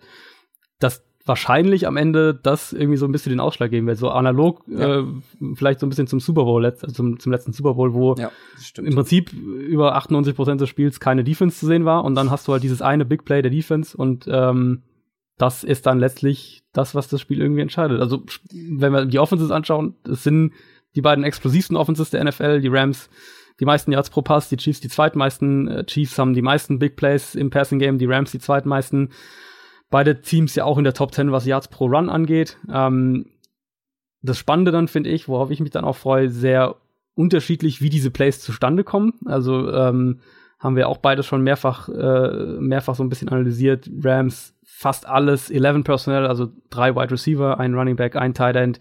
Die Plays ähneln sich sehr stark und darauf baut viel auf. Die Chiefs machen ganz viel mit, mit Motion, mit Misdirection. Ähm, haben eben diese Mismatches über Tyreek Hill im Slot, was eine der gefährlichsten Waffen in der NFL ist, wenn Tyreek Hill sich im Slot aufstellt und, äh, und Travis Kelsey als diesen Move ähm, Tight End, Patrick Mahomes, einer der Deep Passer dieses Jahr in der NFL, gibt wirklich nur eine Handvoll Quarterback, äh, Quarterbacks, die den Ball im Schnitt weiterwerfen als, als äh, Patrick Mahomes. Jared Goff ist nicht weit dahinter, äh, nur ein paar Plätze. Ähm, bei ihm kommen vor allem die, kommen die Big Plays vor allem über das Play-Action-Game. Also da werden wir auch viel von den Rams in der Hinsicht sehen. Kein anderes, kein anderer Quarterback wirft andersweise so viel Play-Action-Pässe wie Jared Goff und ähm, die Rams sind dann auch sehr vertikal aus den Play-Action-Sets ähm, heraus. Also allein was das Passspiel angeht, wird es, ähm, wird es, denke ich, ein absolutes Feuerwerk. Also, wenn ich das so raushöre, du rechnest mit einem Shootout. An sich schon, ja. An sich schon. Ich sehe die Chiefs im Moment als Gesamtdefense tatsächlich ein bisschen stabiler äh, als die Rams, obwohl Boah. die Rams mit, mit Aaron Donald ähm, ja, das ist also eine Aussage, die, Rams, die, wir vor der Saison niemals, niemals erwartet niemals, hätten. Absolut nicht. Ähm, die Rams haben Aaron Donald und in so einem Spiel kann es dann auch tatsächlich sein, dass hier ein Aaron Donald eine, einen Fumble irgendwie forciert, einen, einen Strip-Sack, irgendwie sowas und das das Spiel entscheidet. Ganz klar, das ist die Qualität natürlich, die dann so ein Elite-Spieler auch mitbringt. Dante Fowler hatte ähm, gegen Seattle dann tatsächlich auch ein, auch ein Big Play, nachdem er eine dumme Strafe vorher hatte. Ähm, aber die, die Rams sind im Moment für mich auf dem Linebacker-Level und eben auch in der Secondary. Da fehlt äh, Akib Talib ja immer noch. Marcus Peters haben wir auch schon ein bisschen thematisiert, der extrem anfällig ist und den Teams auch wirklich gezielt attackieren. Da sind die Rams auf, in beiden Bereichen sind sie sehr, sehr anfällig. Und ich glaube, die Chiefs haben im Moment einfach ein derart aufgeladenes Waffenarsenal. Also du kannst halt mit mit Tyreek Hill die Linebacker attackieren, mit, äh, mit Travis Kelsey, du kannst mit Sammy Watkins die, die Cornerbacks attackieren. Du kannst wirklich richtig viel machen und die Rams ähm, sind offensiv natürlich auch unfassbar spektakulär und haben ein super Scheme. Ich glaube aber, dass sie im Moment wirklich die, die, die Chiefs so ein ganz kleinen Defensiv, sind so ein ganz klein bisschen kompletteres Team im Moment als die Rams. Was das aber im Endeffekt heißt, also ähm, dann kommt noch dazu, dass die Rams jetzt wirklich zu Hause spielen, also so richtig genau, zu Hause. Ist auch ein kleiner Faktor. Beide Teams sind in der Run-Defense extrem anfällig, also da werden auch beide Offenses das für sich ausnutzen. Ich, ich meine, das äh, ist das höchste Over-Under, was es seit ganz, ganz lange gab in der NFL. Äh, ich glaube ja. 64 oder 65, irgendwas in der Richtung. Ähm, ich vermute, dass das noch drüber geht, dass die, dass die Rams und die Chiefs eher so Richtung 70 insgesamt gehen das, auf dieses Spiel freue ich mich so dermaßen. Ähm, das, also, wir haben es, glaube ich, ganz gut äh, unsere, unsere Leidenschaft zum Ausdruck bringen können, äh, was uns da ja. alles erwarten wird. Ich kann mich tatsächlich noch nicht festlegen, äh, auf wen ich tippe. Ähm, du hast dann, glaube ich, auf die Chiefs getippt bei Spox. Genau, ich musste, ich musste meine Tipps ja, ja. abgeben. Ich habe im Endeffekt, ich glaube, irgendwas 37, 34 in der, in der Ecke. Ähm, habe ich ah. knapp auf die Chiefs am Ende getippt, ja. Ich tendiere tatsächlich momentan noch so ein bisschen zu den Rams. Ah, ja, ja, ich habe noch ein bisschen ist, Zeit, um mich es, zu entscheiden. Es ist auch, es ist auch wirklich, also komplett offenes Spiel einfach. Das kann wirklich in beide Richtungen gehen. Sehr, sehr schön. Das ist mal ein richtig schöner Abschluss gewesen für diese Folge. Ähm, mit diesem Spiel hört man doch gerne auf.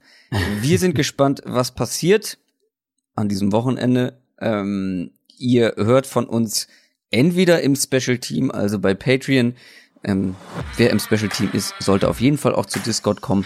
Da sind wir permanent. Ansonsten, für alle anderen, hören wir uns natürlich nächste Woche wieder, wenn wir auf Woche Nummer 12 gucken. Macht's gut. Ciao. Ciao, ciao.